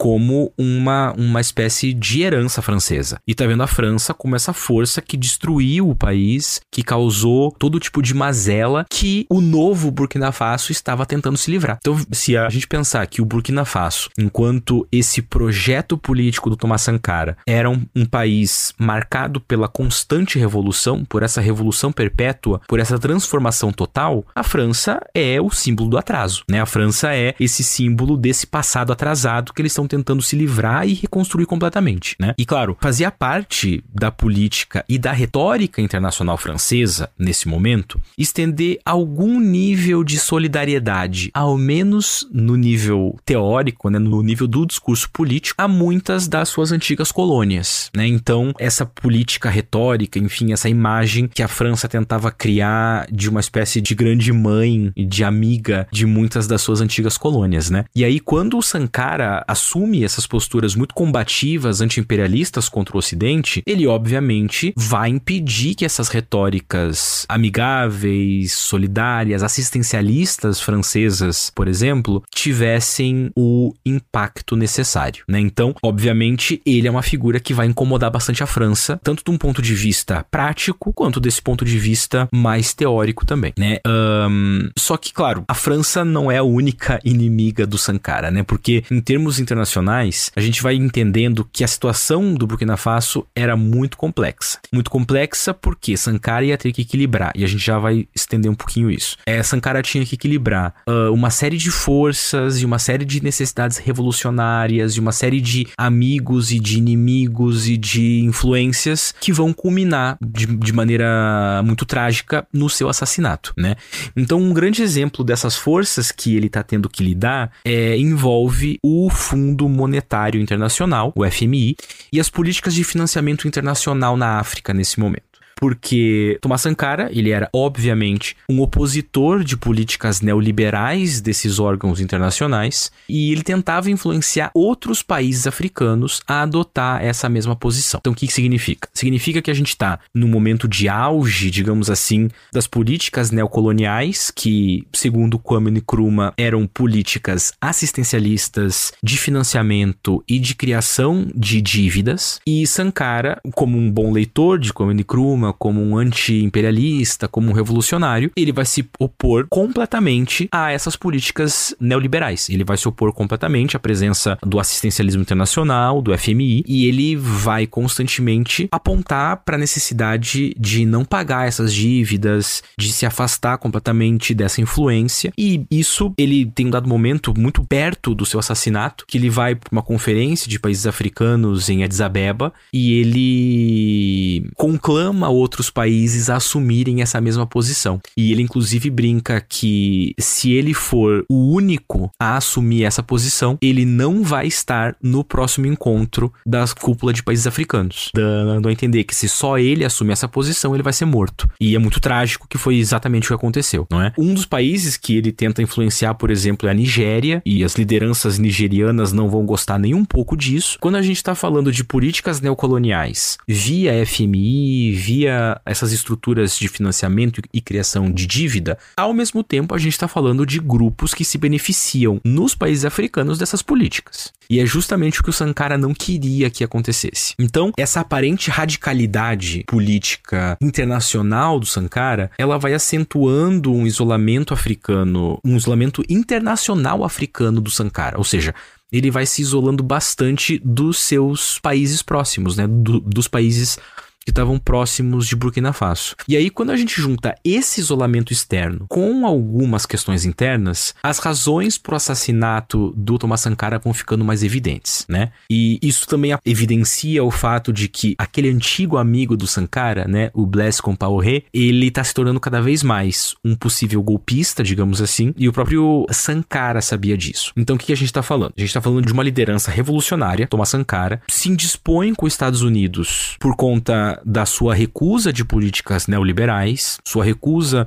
é, pela influência do FMI, etc., do Banco Mundial. Uma figura revolucionária que se opõe à França, colocando a França como esse grande símbolo de um passado que deve ser completamente expurgado. Então ele vai se indispondo com esses dois países. Ele se indispõe com a Costa do Marfim, porque a Costa do Marfim já tem essa longa história de rivalidade e vai estar tá presente certamente ali no processo de golpe. A gente já vai falar um pouquinho disso de novo. E ele vai começar a se indispor com outros países africanos cujas lideranças já não querem essa proposta radical do Sankara, né? Não querem essa cisão completa com o FMI, com países europeus, com os Estados Unidos e vão se indispondo cada vez mais com ele. É, problemas internos vão então evidenciando ainda mais esse isolamento e vai surgindo uma alternativa política ao Thomas Sankara, que era justamente o Blaise Compaoré, né? E aí os atores internacionais, via inteligências de vários países como França França, Estados Unidos, etc., vão compreender que existe a possibilidade de um novo líder para o Burkina Faso. Já desde ali de 85, 86 até, vai se tendo a sensação de que vai surgir um novo golpe logo logo, né? Ainda não se fala necessariamente de assassinato nem nada, mas Burkina Faso já tinha passado por uma série de golpes e vai se desenhando mais um golpe, né? E aí com essa possibilidade, vários atores internacionais, eles vão começar a pensar que de fato, uma melhor opção à política internacional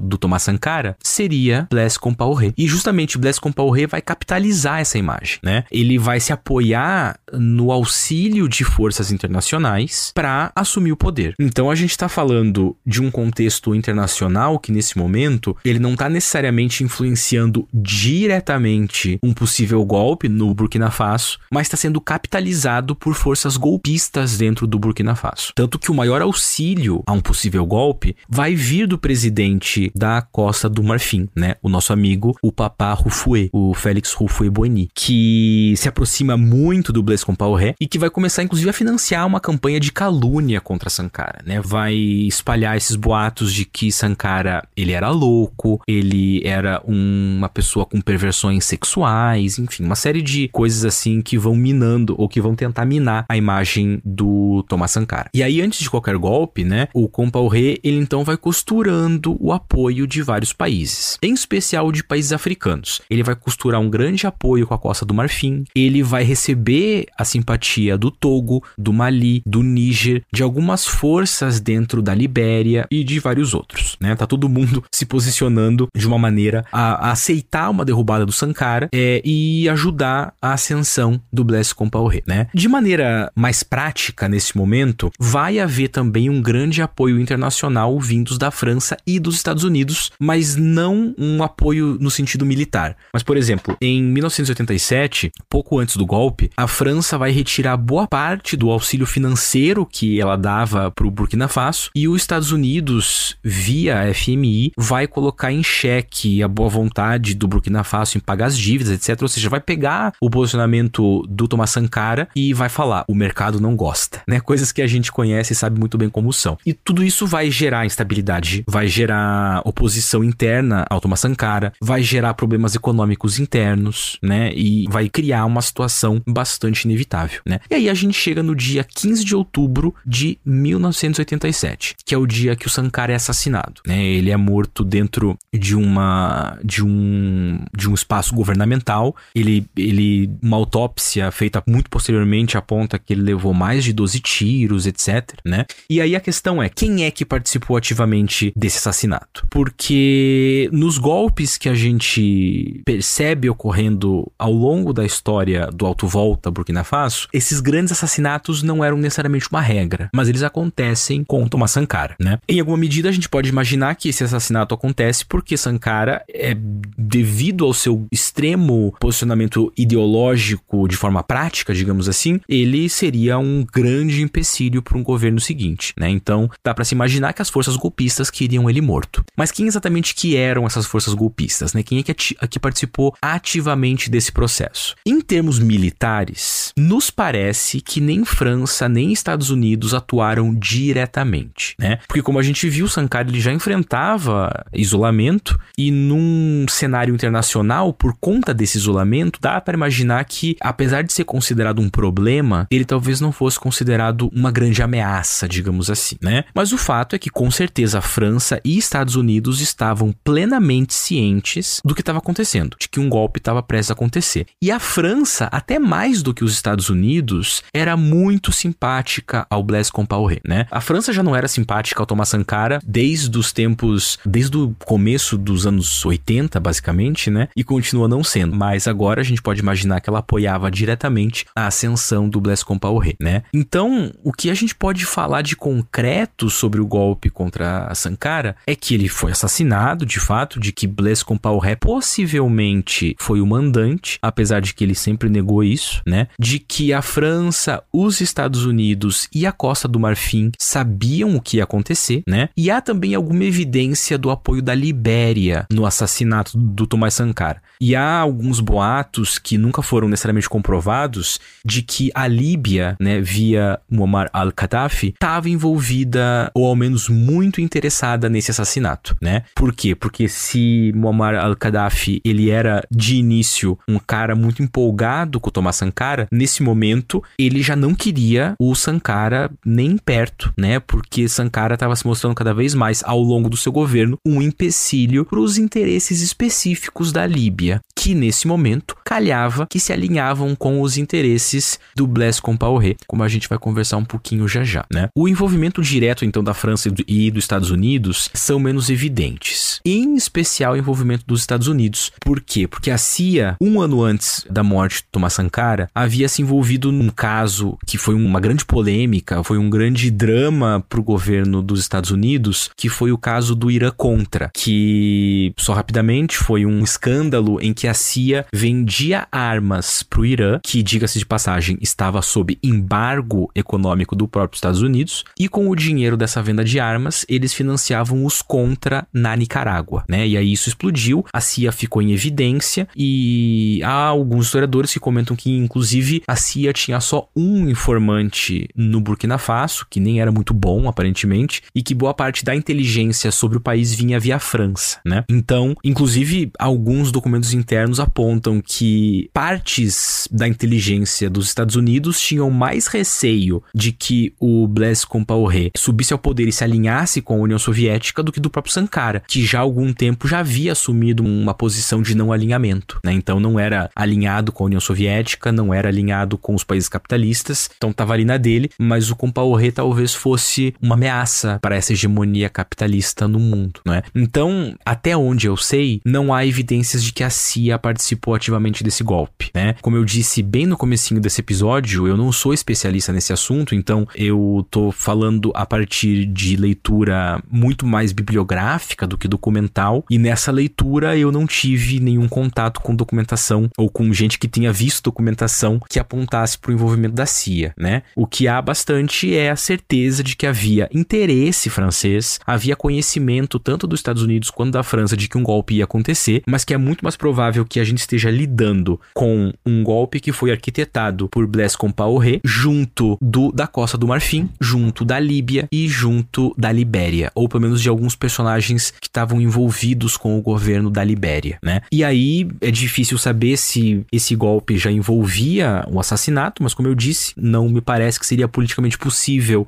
dar um golpe e deixar Sankara vivo, né? Não só pelo posicionamento dele, como pela popularidade que ele ainda tinha junto a segmentos sociais do Burkina Faso, apesar da grande resistência que ele já vinha enfrentando ao longo do seu governo de outros segmentos específicos, né, como sindicalistas, alguns estudantes, a burguesia, os comerciantes, etc, né? Obviamente, falar que não houve envolvimento direto da CIA e da França também não significa dizer que não houvesse uma política de desestabilização em países africanos por parte da CIA, por parte dos Estados Unidos como um todo e também por parte da França. Porque as políticas econômicas francesas e estadunidenses, elas eram políticas de desestabilização, não é? Mas o que a gente percebe analisando esses processos históricos é que essa desestabilização, ela não necessariamente está é, atuando diretamente nos golpes, mas ela está basicamente facilitando que personagens simpáticos a eles ascenda e que personagens antipáticos a eles caiam, né? De uma maneira que o envolvimento seja indireto, né? Então, você financia, você cria problemas econômicos, você gera essa política neoliberal que não permite que esses países tenham emancipação econômica, política,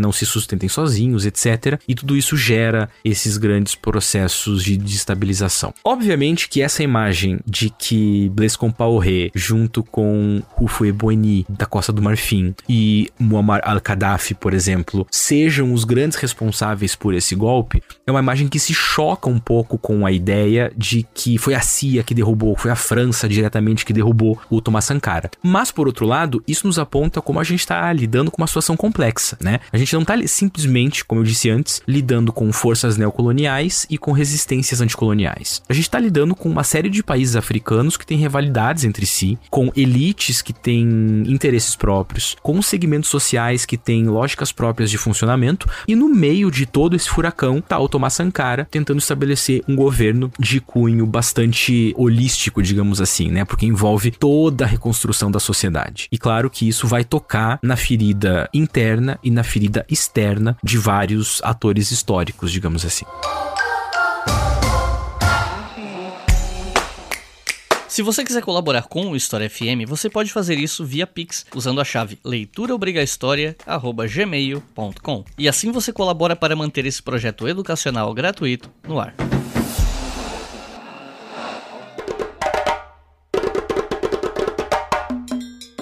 Bom, depois do assassinato do Sankara, o Compaoré assume o poder, né? E aí eu queria saber quais são as principais marcas desse governo, que diga-se passagem foi longuíssimo, né? Então, o governo do Blaise Compaoré tá bastante marcado, ele tem uma influência direta com os movimentos que inclusive derrubam Thomas Sankara, como a gente tava falando um pouco antes, né? É, Blaise Compaoré foi, assim, pelo menos ali a partir de 85, 86, em 87, Blaise Compaoré foi o, o principal opositor do governo de Sankara, apesar de de ter sido um amigo muito próximo, ele não foi o único, né? Como eu comentei, Sankara já vinha enfrentando oposição de sindicalistas, de estudantes, de funcionários públicos, de elites tradicionais, né? De grupos Mossi que viam no Sankara quase que um estrangeiro, enfim. E aí o Compaoré, a gente viu, ele passa a representar um pouco esses segmentos, né? Ele era um Mossi e ele tinha também algumas razões pessoais para ressentir o Sankara, e essas razões pessoais marcam, pelo menos assim, os motivos que causam essa essas, esses ressentimentos pessoais de Compaoré contra Sankara vão dar o tom do longo governo que ele vai estabelecer depois. Então aqui eu queria falar rapidamente sobre alguns dos interesses do Compaoré no golpe e por que que isso influencia o que vem depois, né? Muita gente fala que desde o golpe de 83 que o próprio Compaoré dá no governo e coloca o Sankara no poder, ele já queria ser politicamente mais presente. Há até algumas inferências de que ele queria ser rei dos Mossi, etc. Enfim. Então, a gente de início já vê que talvez ele não tenha tido o papel político que ele gostaria de ter tido, já que ele foi o arquiteto do golpe de 1983. E a gente tem que levar também em consideração o fato de que em algum momento ali, perto do final do governo do Thomas Sankara, o Blaise Compaoré, como eu apontei, ele vai se aproximar da Líbia, ele vai se aproximar do Muammar al-Gaddafi e ele vai se aproximar também de um mercenário da Libéria, um cara bastante curioso e historicamente muito importante importante chamado de Charles Taylor. E esses três caras, o Blaise Compaoré, o Al-Qaddafi e o Charles Taylor, eles vão se aproximar por conta do comércio, por conta das minas de diamante que existiam na Libéria e em Serra Leoa, né? Havia uma proposta desses três de desestabilizar o governo da Libéria e estabelecer uma espécie de tráfico de diamante que passa, que fosse mediado por Burkina Faso, né? Que fosse para Líbia, que fosse feito por Charles Taylor, passasse por Burkina Faso e fosse escoado para Líbia, né? Só que para que isso acontecesse, o Sankara tinha que estar tá alinhado com essas ideias. Sankara não queria participar disso, né? Inclusive, ele se opunha muito intensamente a essas propostas desse tipo, enfim, de comércio de diamante, etc, porque ele se opunha muito intensamente ao chamado emburguesamento da sociedade burkinabé, né? Só que do outro lado, Blaise Compaoré e a sua esposa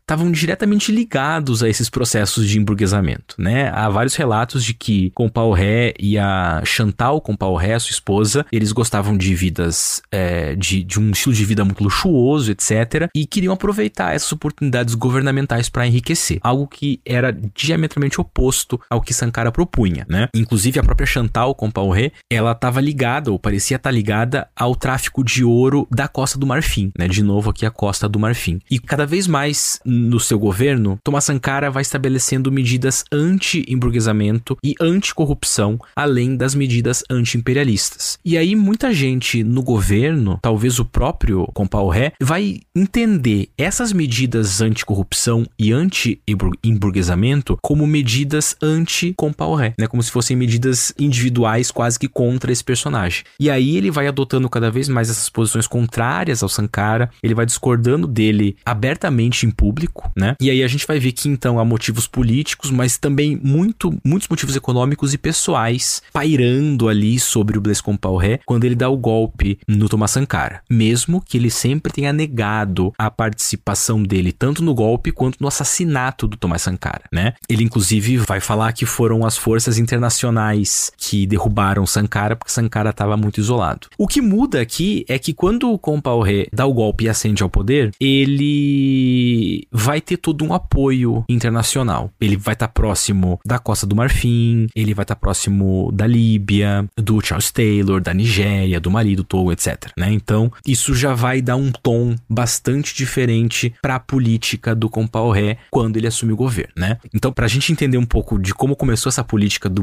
do Blaise Compaoré, para além desse apoio internacional e para além do seu ressentimento, a gente tem que ver aqui que um pouco antes e um pouco depois da morte do Sankara, a posição ideológica, retórica do Compaoré foi a de denúncia contra Tomás Sankara. O que, que, que, que significa, né? Significa que ele vai constantemente dizer que Sankara havia sido um traidor da revolução, né? E assim que ele assume o poder, a política dele é a de começar um processo chamado de retificação da revolução. Então, a maneira que ele tem para se legitimar e para legitimar todo esse apoio internacional e para legitimar as políticas econômicas que ele vai assumir depois é a de falar que Sankara era um inimigo da revolução e que ele vai retificar essa revolução. Agora, como é que Blaise Compaoré retifica a revolução? Né? O que, que é que significou na prática isso? Significou um fortalecimento é, do que ele já vinha fazendo extraoficialmente. Né? O Burkina Faso de Blaise Compaoré vai se aproximar da França, imediatamente vai se aproximar da França, vai retomar os laços com o FMI, vai criar relações muito mais fortes com a Líbia e com o Charles Taylor, inclusive no esforço de desestabilizar a Libéria. Então, Blaise Compaoré vai ter um dedo muito bem apontado para os processos violentíssimos que vão acontecer na Libéria nos anos 1990. E aí o Compaoré vai manter uma retórica de revolução, de fato, mas que é só uma retórica, né? Ele vai transformar os comitês revolucionários de defesa da revolução, né, os, os CDRs, em centros de treinamento de servidores públicos. Ele vai inclusive constantemente incentivar investimentos urbanos internacionais no Burkina Faso, assumindo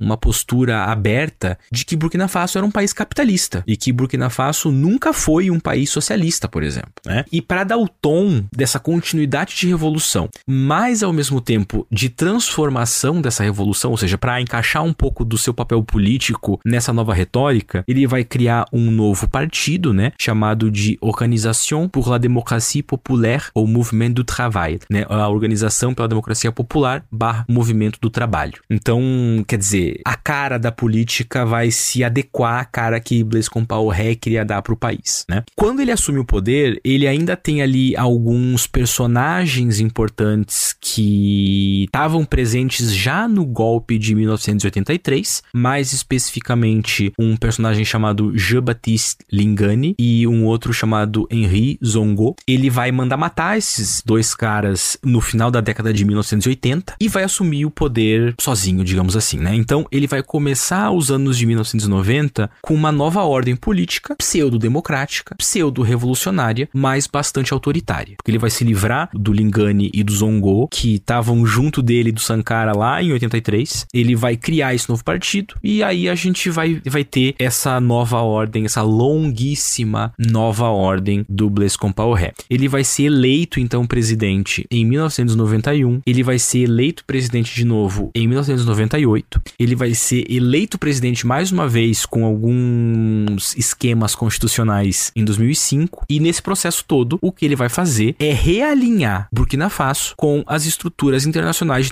de neoliberalismo. Ou seja, ele vai readequar o país de acordo com as cartilhas dos órgãos de financiamento internacionais, de acordo com as cartilhas francesas, etc. Né? Então, a gente vai ver aqui uma espécie de vitória do neoliberalismo no Burkina Faso assim que Blaise Compaoré assumiu o governo. Né? Ele vai ficar no governo até 2014, que é quando a gente vai ter então mais um dos golpes que a gente vê acontecendo no Burkina Faso. Because it has guns. Because it has discipline. Because it has a navy. Because of this, the English go where they please and strike where they please, and this makes them great. O Comparé ficou no cargo até 2014, né, quando ele foi deposto e tal, por uma série de, de revoltas populares e movimentações militares e tal. Eu queria saber se nessa derrubada dele, alguma memória em torno do Thomas Sankara teve algum papel? Você sabe de alguma coisa nesse sentido? E, e como é que a memória do, do Sankara ela permanece em Burkina Faso? Você sabe alguma coisa sobre? Olha, eu diria que especificamente a figura do Thomas Sankara, ela provavelmente não exercia um papel central na deposição do Blaise Compaoré, né? A gente tem que lembrar que Blaise Compaoré governou por quase duas décadas, um governo bastante autoritário, né? E as suas políticas e as suas constantes alterações constitucionais, elas certamente tiveram um papel um pouco mais central do que o golpe que ele deu no Thomas Sankara. E inclusive durante muitos anos, falar do Thomas Sankara abertamente era até tabu no Burkina Faso. Então, a política autoritária dele certamente teve um papel mais central, mas isso não quer dizer que o legado de Thomas Sankara e que os usos da memória do Thomas Sankara pela população, eles não tivessem sempre pairando sobre Burkina Faso, né? Um exemplo dessa memória que paira, né, dessa figura que segue muito viva, é uma frase famosa que Sankara fez em um discurso, e é uma frase que é constantemente evocada em protestos. Em 2011, por exemplo, teve um grande protesto no Burkina Faso e as pessoas estavam constantemente repetindo essa frase, que é Malheur à ceux qui baillent leur peuple. Ai daqueles que amordaçam seu povo. Uma frase que ficou bastante famosa por Sankara, né? Então, a gente percebe que mesmo que o nome dele não esteja diretamente presente, a figura política, essa memória política é sempre evocada quando necessário, né? Não é que talvez ela seja um constante símbolo de resistência ao governo, mas quando necessário ela é evocada, né? Por exemplo, todo ano no aniversário de morte do Thomas Sankara ocorrem alguns movimentos em Ouagadougou. Às vezes são movimentos quase que religiosos, simbólicos. Em certos anos são movimentos políticos mais intensos, né? E a figura dele é reabilitada ali por volta de 1998. Então, a partir desse momento, a gente começa a ver o surgimento de partidos que se dizem sancaristas, né? E aqui a gente vê uma espécie de luição, digamos assim, do Thomas Sankara. Porque políticos sancaristas, partidos sancaristas, eles não necessariamente têm um alinhamento como aquele alinhamento que o Sankara havia proposto. Eles não necessariamente se conversam, mas eles estão trabalhando com essa imagem revolucionária, né? Com essa imagem de resistência, com essa imagem quase que de soberania, com essa imagem de apelo popular, né? E é muito interessante notar que a imagem dele é especialmente forte entre jovens que não eram vivos quando Sankara foi presidente e também forte junto de pessoas fora da África. O que a gente pode dizer é que, de fato, a figura do Sankara, ela se torna uma figura semelhante àquela de Che Guevara, né? É um personagem que representa muito mais um aspecto moral, um aspecto ideológico de revolução, um aspecto de esperança, um aspecto de apoio popular que, quando necessário, é evocado. Então, há um momento em que a gente está vendo um protesto, provavelmente nesse protesto vai surgir a imagem do Sankara, né? Vai surgir as frases do Sankara, né? Ai daqueles que amordaçam seu povo. Então, essa figura se torna simbólica em muitos sentidos, mas isso diz respeito ao próprio Thomas Sankara, a história política do Thomas Sankara, porque uma coisa que chama muito atenção, como a gente apontou, é que o senso político dele envolvia um senso moral e um senso ideológico muito honesto, muito presente, né? Uma coisa que dá para falar de Thomas Sankara é que ele traz esse aspecto ideológico e moral para sua política. É uma política de constante revolução. Eu acho que é quase que natural que ele exerça um certo apelo em momentos que essa moralidade e que essa ideologia sejam necessárias, né? Então, eu diria que a figura dele é usada ao longo dos anos, em especial a partir de 1998, como uma figura que se evoca quando necessário, né? Então, um momento de levante popular, especialmente, são esses momentos em que a gente vê melhor Thomas Sankara. A gente não vê tanto na política oficial, porque os partidos sankaristas, a gente pode imaginar que não estão no poder, porque Blaise Compaoré esteve no poder até 2014 e depois dali a, a gente tem outros golpes acontecendo, mas é, nos movimentos populares, a figura de Sankara, muito por conta desse aspecto moral, ideológico da revolução, do, do apoio popular, estão sempre muito presentes. Então, eu queria saber como é que Burkina Faso anda depois da deposição do Compaoré. Se não me engano, inclusive, recentemente ele foi condenado como mandante do assassinato de Sankara tal. Então, eu imagino que, que, as coisas estejam tensas por lá, né? Enfim, o que, que a gente pode falar sobre Burkina Faso nesses últimos anos? E eu não sei se você vai querer falar alguma coisa sobre historiografia também. Enfim, fica à vontade. Bom, eu acho que aqui é importante mencionar que imediatamente depois da deposição do Compaoré em 2014, 2014, a gente já vê o surgimento de alguns probleminhas, né, de cunho político. Ele é deposto e o país vai optar por um presidencialismo transicional nesse momento, sob o comando de um político chamado Michel Cafando. Só que em 2015 já vai ocorrer um golpe, né? Um golpe que vai ser levado a cabo por um militar chamado Gilbert Diendéré, que inclusive era próximo de Compaoré e atuava no exército, né? Então, uh, uma espécie de força reacionária já dando um golpe ali nesse governo transicional, né? E aí, a partir de 2015, depois desse novo golpe, Burkina Faso vai passar por um problema que até então não era um problema presente, que vão ser os ditos ataques terroristas, né? De 2015 para cá, Burkina Faso foi alvo de muitos ataques terroristas, né? Porque há alguma evidência de que Compaoré ele negociava com grupos radicalizados do Saara, em especial com o braço malinês, tuareg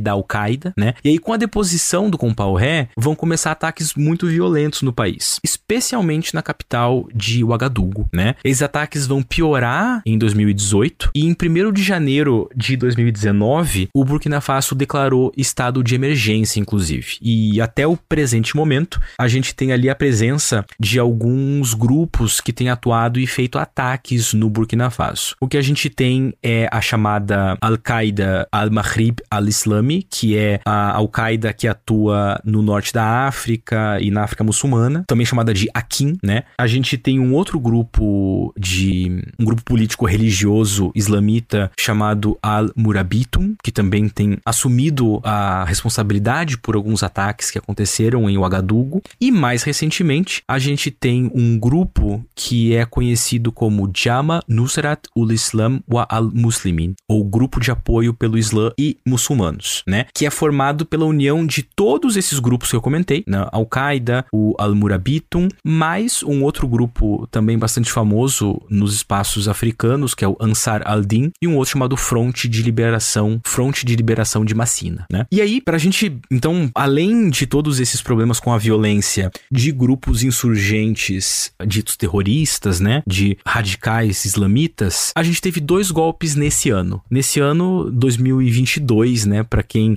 caso alguém vá ouvir mais para frente, a gente teve dois golpes em 2022. O primeiro aconteceu em janeiro, foi um golpe que depois o então presidente Rochemar Christian Caboret e colocou no posto dele um militar chamado Paul Henri Sandaogo Damiba, né? E a ideia do Damiba era estabelecer um governo de transição de três anos, mas durou um pouco mais de três meses, digamos assim, né? Porque em 30 de setembro, Damiba foi deposto por um capitão do exército chamado Ibrahim Traoré, que inclusive justifica esse golpe afirmando que o Damiba não teve capacidade de lidar com os grupos grupos de insurgência islamita, né? E desde outubro, esse Ibrahim Traoré é o presidente do Burkina Faso. Né? Então, desde outubro, o Burkina Faso tem um novo presidente, e aí a gente vai notar, né, pensando um pouco de historiografia e pensando um pouco dessa narrativa que a gente trouxe aqui, que o Burkina Faso é um dos países auto-volta Burkina Faso, né? Porque a gente retorna aos anos 60, 70. O Burkina Faso foi um dos países que mais teve golpes militares da África.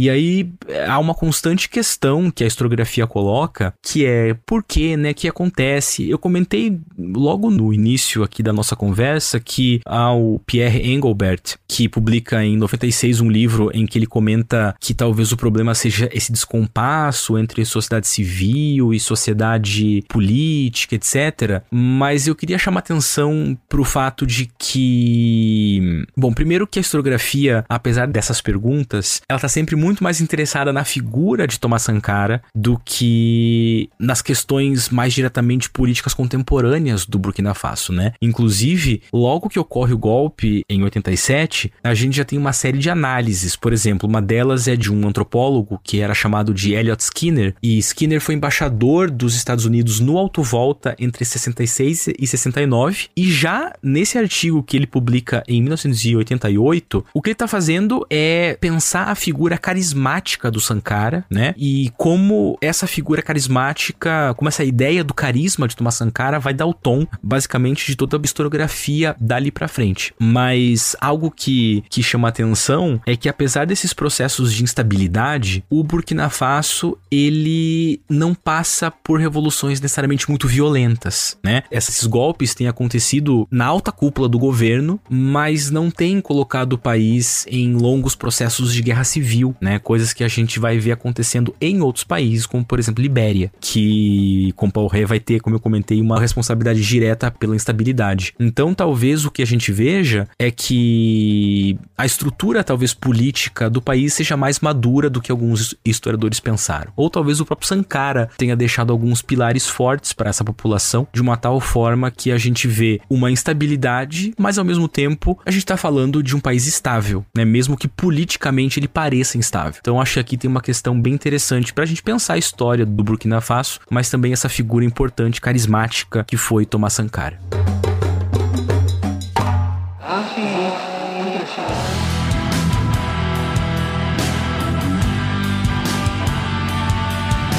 Recomendações de leitura para quem ouviu até o final, se interessou e quer estudar mais sobre esse assunto. Se você tiver que recomendar leituras, o que, que você recomenda? Olha, eu recomendaria três leituras. A gente não tem né, tanta coisa assim em português. E para quem já viu outros episódios meus sobre história da África, eu sempre recomendo um capítulo do História Geral da África, né? Nesse caso, não vou fazer isso, porque a gente tá falando de uma história um pouco mais contemporânea à publicação do História Geral da África. Mas recentemente saiu, saiu um livro chamado Revolução Africana, uma antologia do pensamento marxista que foi organizado pelo Jones Manuel e pelo Gabriel Lande e traz alguns textos pensando revoluções africanas, né? E ali tem algo sobre Thomas Sankara e o Burkina Faso que pode ser interessante, né? Há aqui correntes de interpretação ideológica que podem soar eventualmente polêmicas até, mas eu acho que é uma leitura interessante. Fora esse, eu deixaria duas indicações em inglês, infelizmente, mas que eu acho que são muito boas. Uma delas é Thomas Sankara, A Revolutionary in Cold War Africa. Thomas Sankara, um revolucionário na África durante a Guerra Fria, né? Do Brian Patterson. Um livro que explora bastante da história política do Sankara, enfim, traz um, uma narrativa bem completa. E um outro que é muito interessante, organizado pela Amber Murray, chamado A Certain Amount of Madness: The Life Politics and Legacies of Thomas Sankara. Então, é uma certa medida de loucura, né? As políticas de vida e os legados de Thomas Sankara. É um livro em que cada capítulo é escrito por autores diferentes e explora muitos aspectos interessantes, tanto do Thomas Sankara quanto do Burkina Faso. E se você me permite, eu deixaria aqui a indicação de três documentários recentes. Alguns são bem fáceis de encontrar, que eu acho que seriam bem interessantes. Um deles é chamado de Thomas Sankara, The Upright Man, de 2006. Dá para encontrar tanto no YouTube quanto no MUBI, né? Recentemente, em 2014, saiu também um documentário chamado Capitão Thomas Sankara, Capitão Thomas Sankara, né? É, também abordando a vida dele e mais recentemente ainda para pensar um pouco das questões dos legados e da própria figura eternizada do Sankara, é um documentário suíço, se eu não me engano, chamado Sankara mort, né? Sankara não está morto, de 2019. Todos eles não são tão difíceis de encontrar por aí e acho que são caminhos interessantes para quem se interessou por esse assunto. E então é isso. Otávio, tem alguma consideração final? Só queria, né, mais uma vez agradecer o convite, o espaço para poder conversar sobre um tema que é super importante, super interessante, poder até exercitar um pouco essa discussão, porque como eu disse, não é a minha especialidade, mas espero que tenha sido uma conversa boa e que os ouvintes possam se aproximar um pouco da história, não só do Burkina Faso, como da história da África por esse episódio, uma coisa que a gente tem tentado fazer aí já faz algum tempo. Então, de novo, muito obrigado. Então é isso, gente. Muito obrigado por terem ouvido até o final. Não se esqueçam que o História FM é financiado pela nossa campanha no Apoia-se, apoia.se barra História. Vocês podem colaborar com qualquer valor a partir de dois reais e com cinco reais por mês vocês podem ouvir o História FM com antecedência. Então é isso, muito obrigado e até a próxima.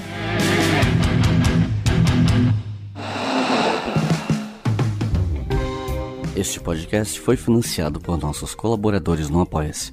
Acesse apoia.se barra e contribua para manter este projeto educacional gratuito no ar.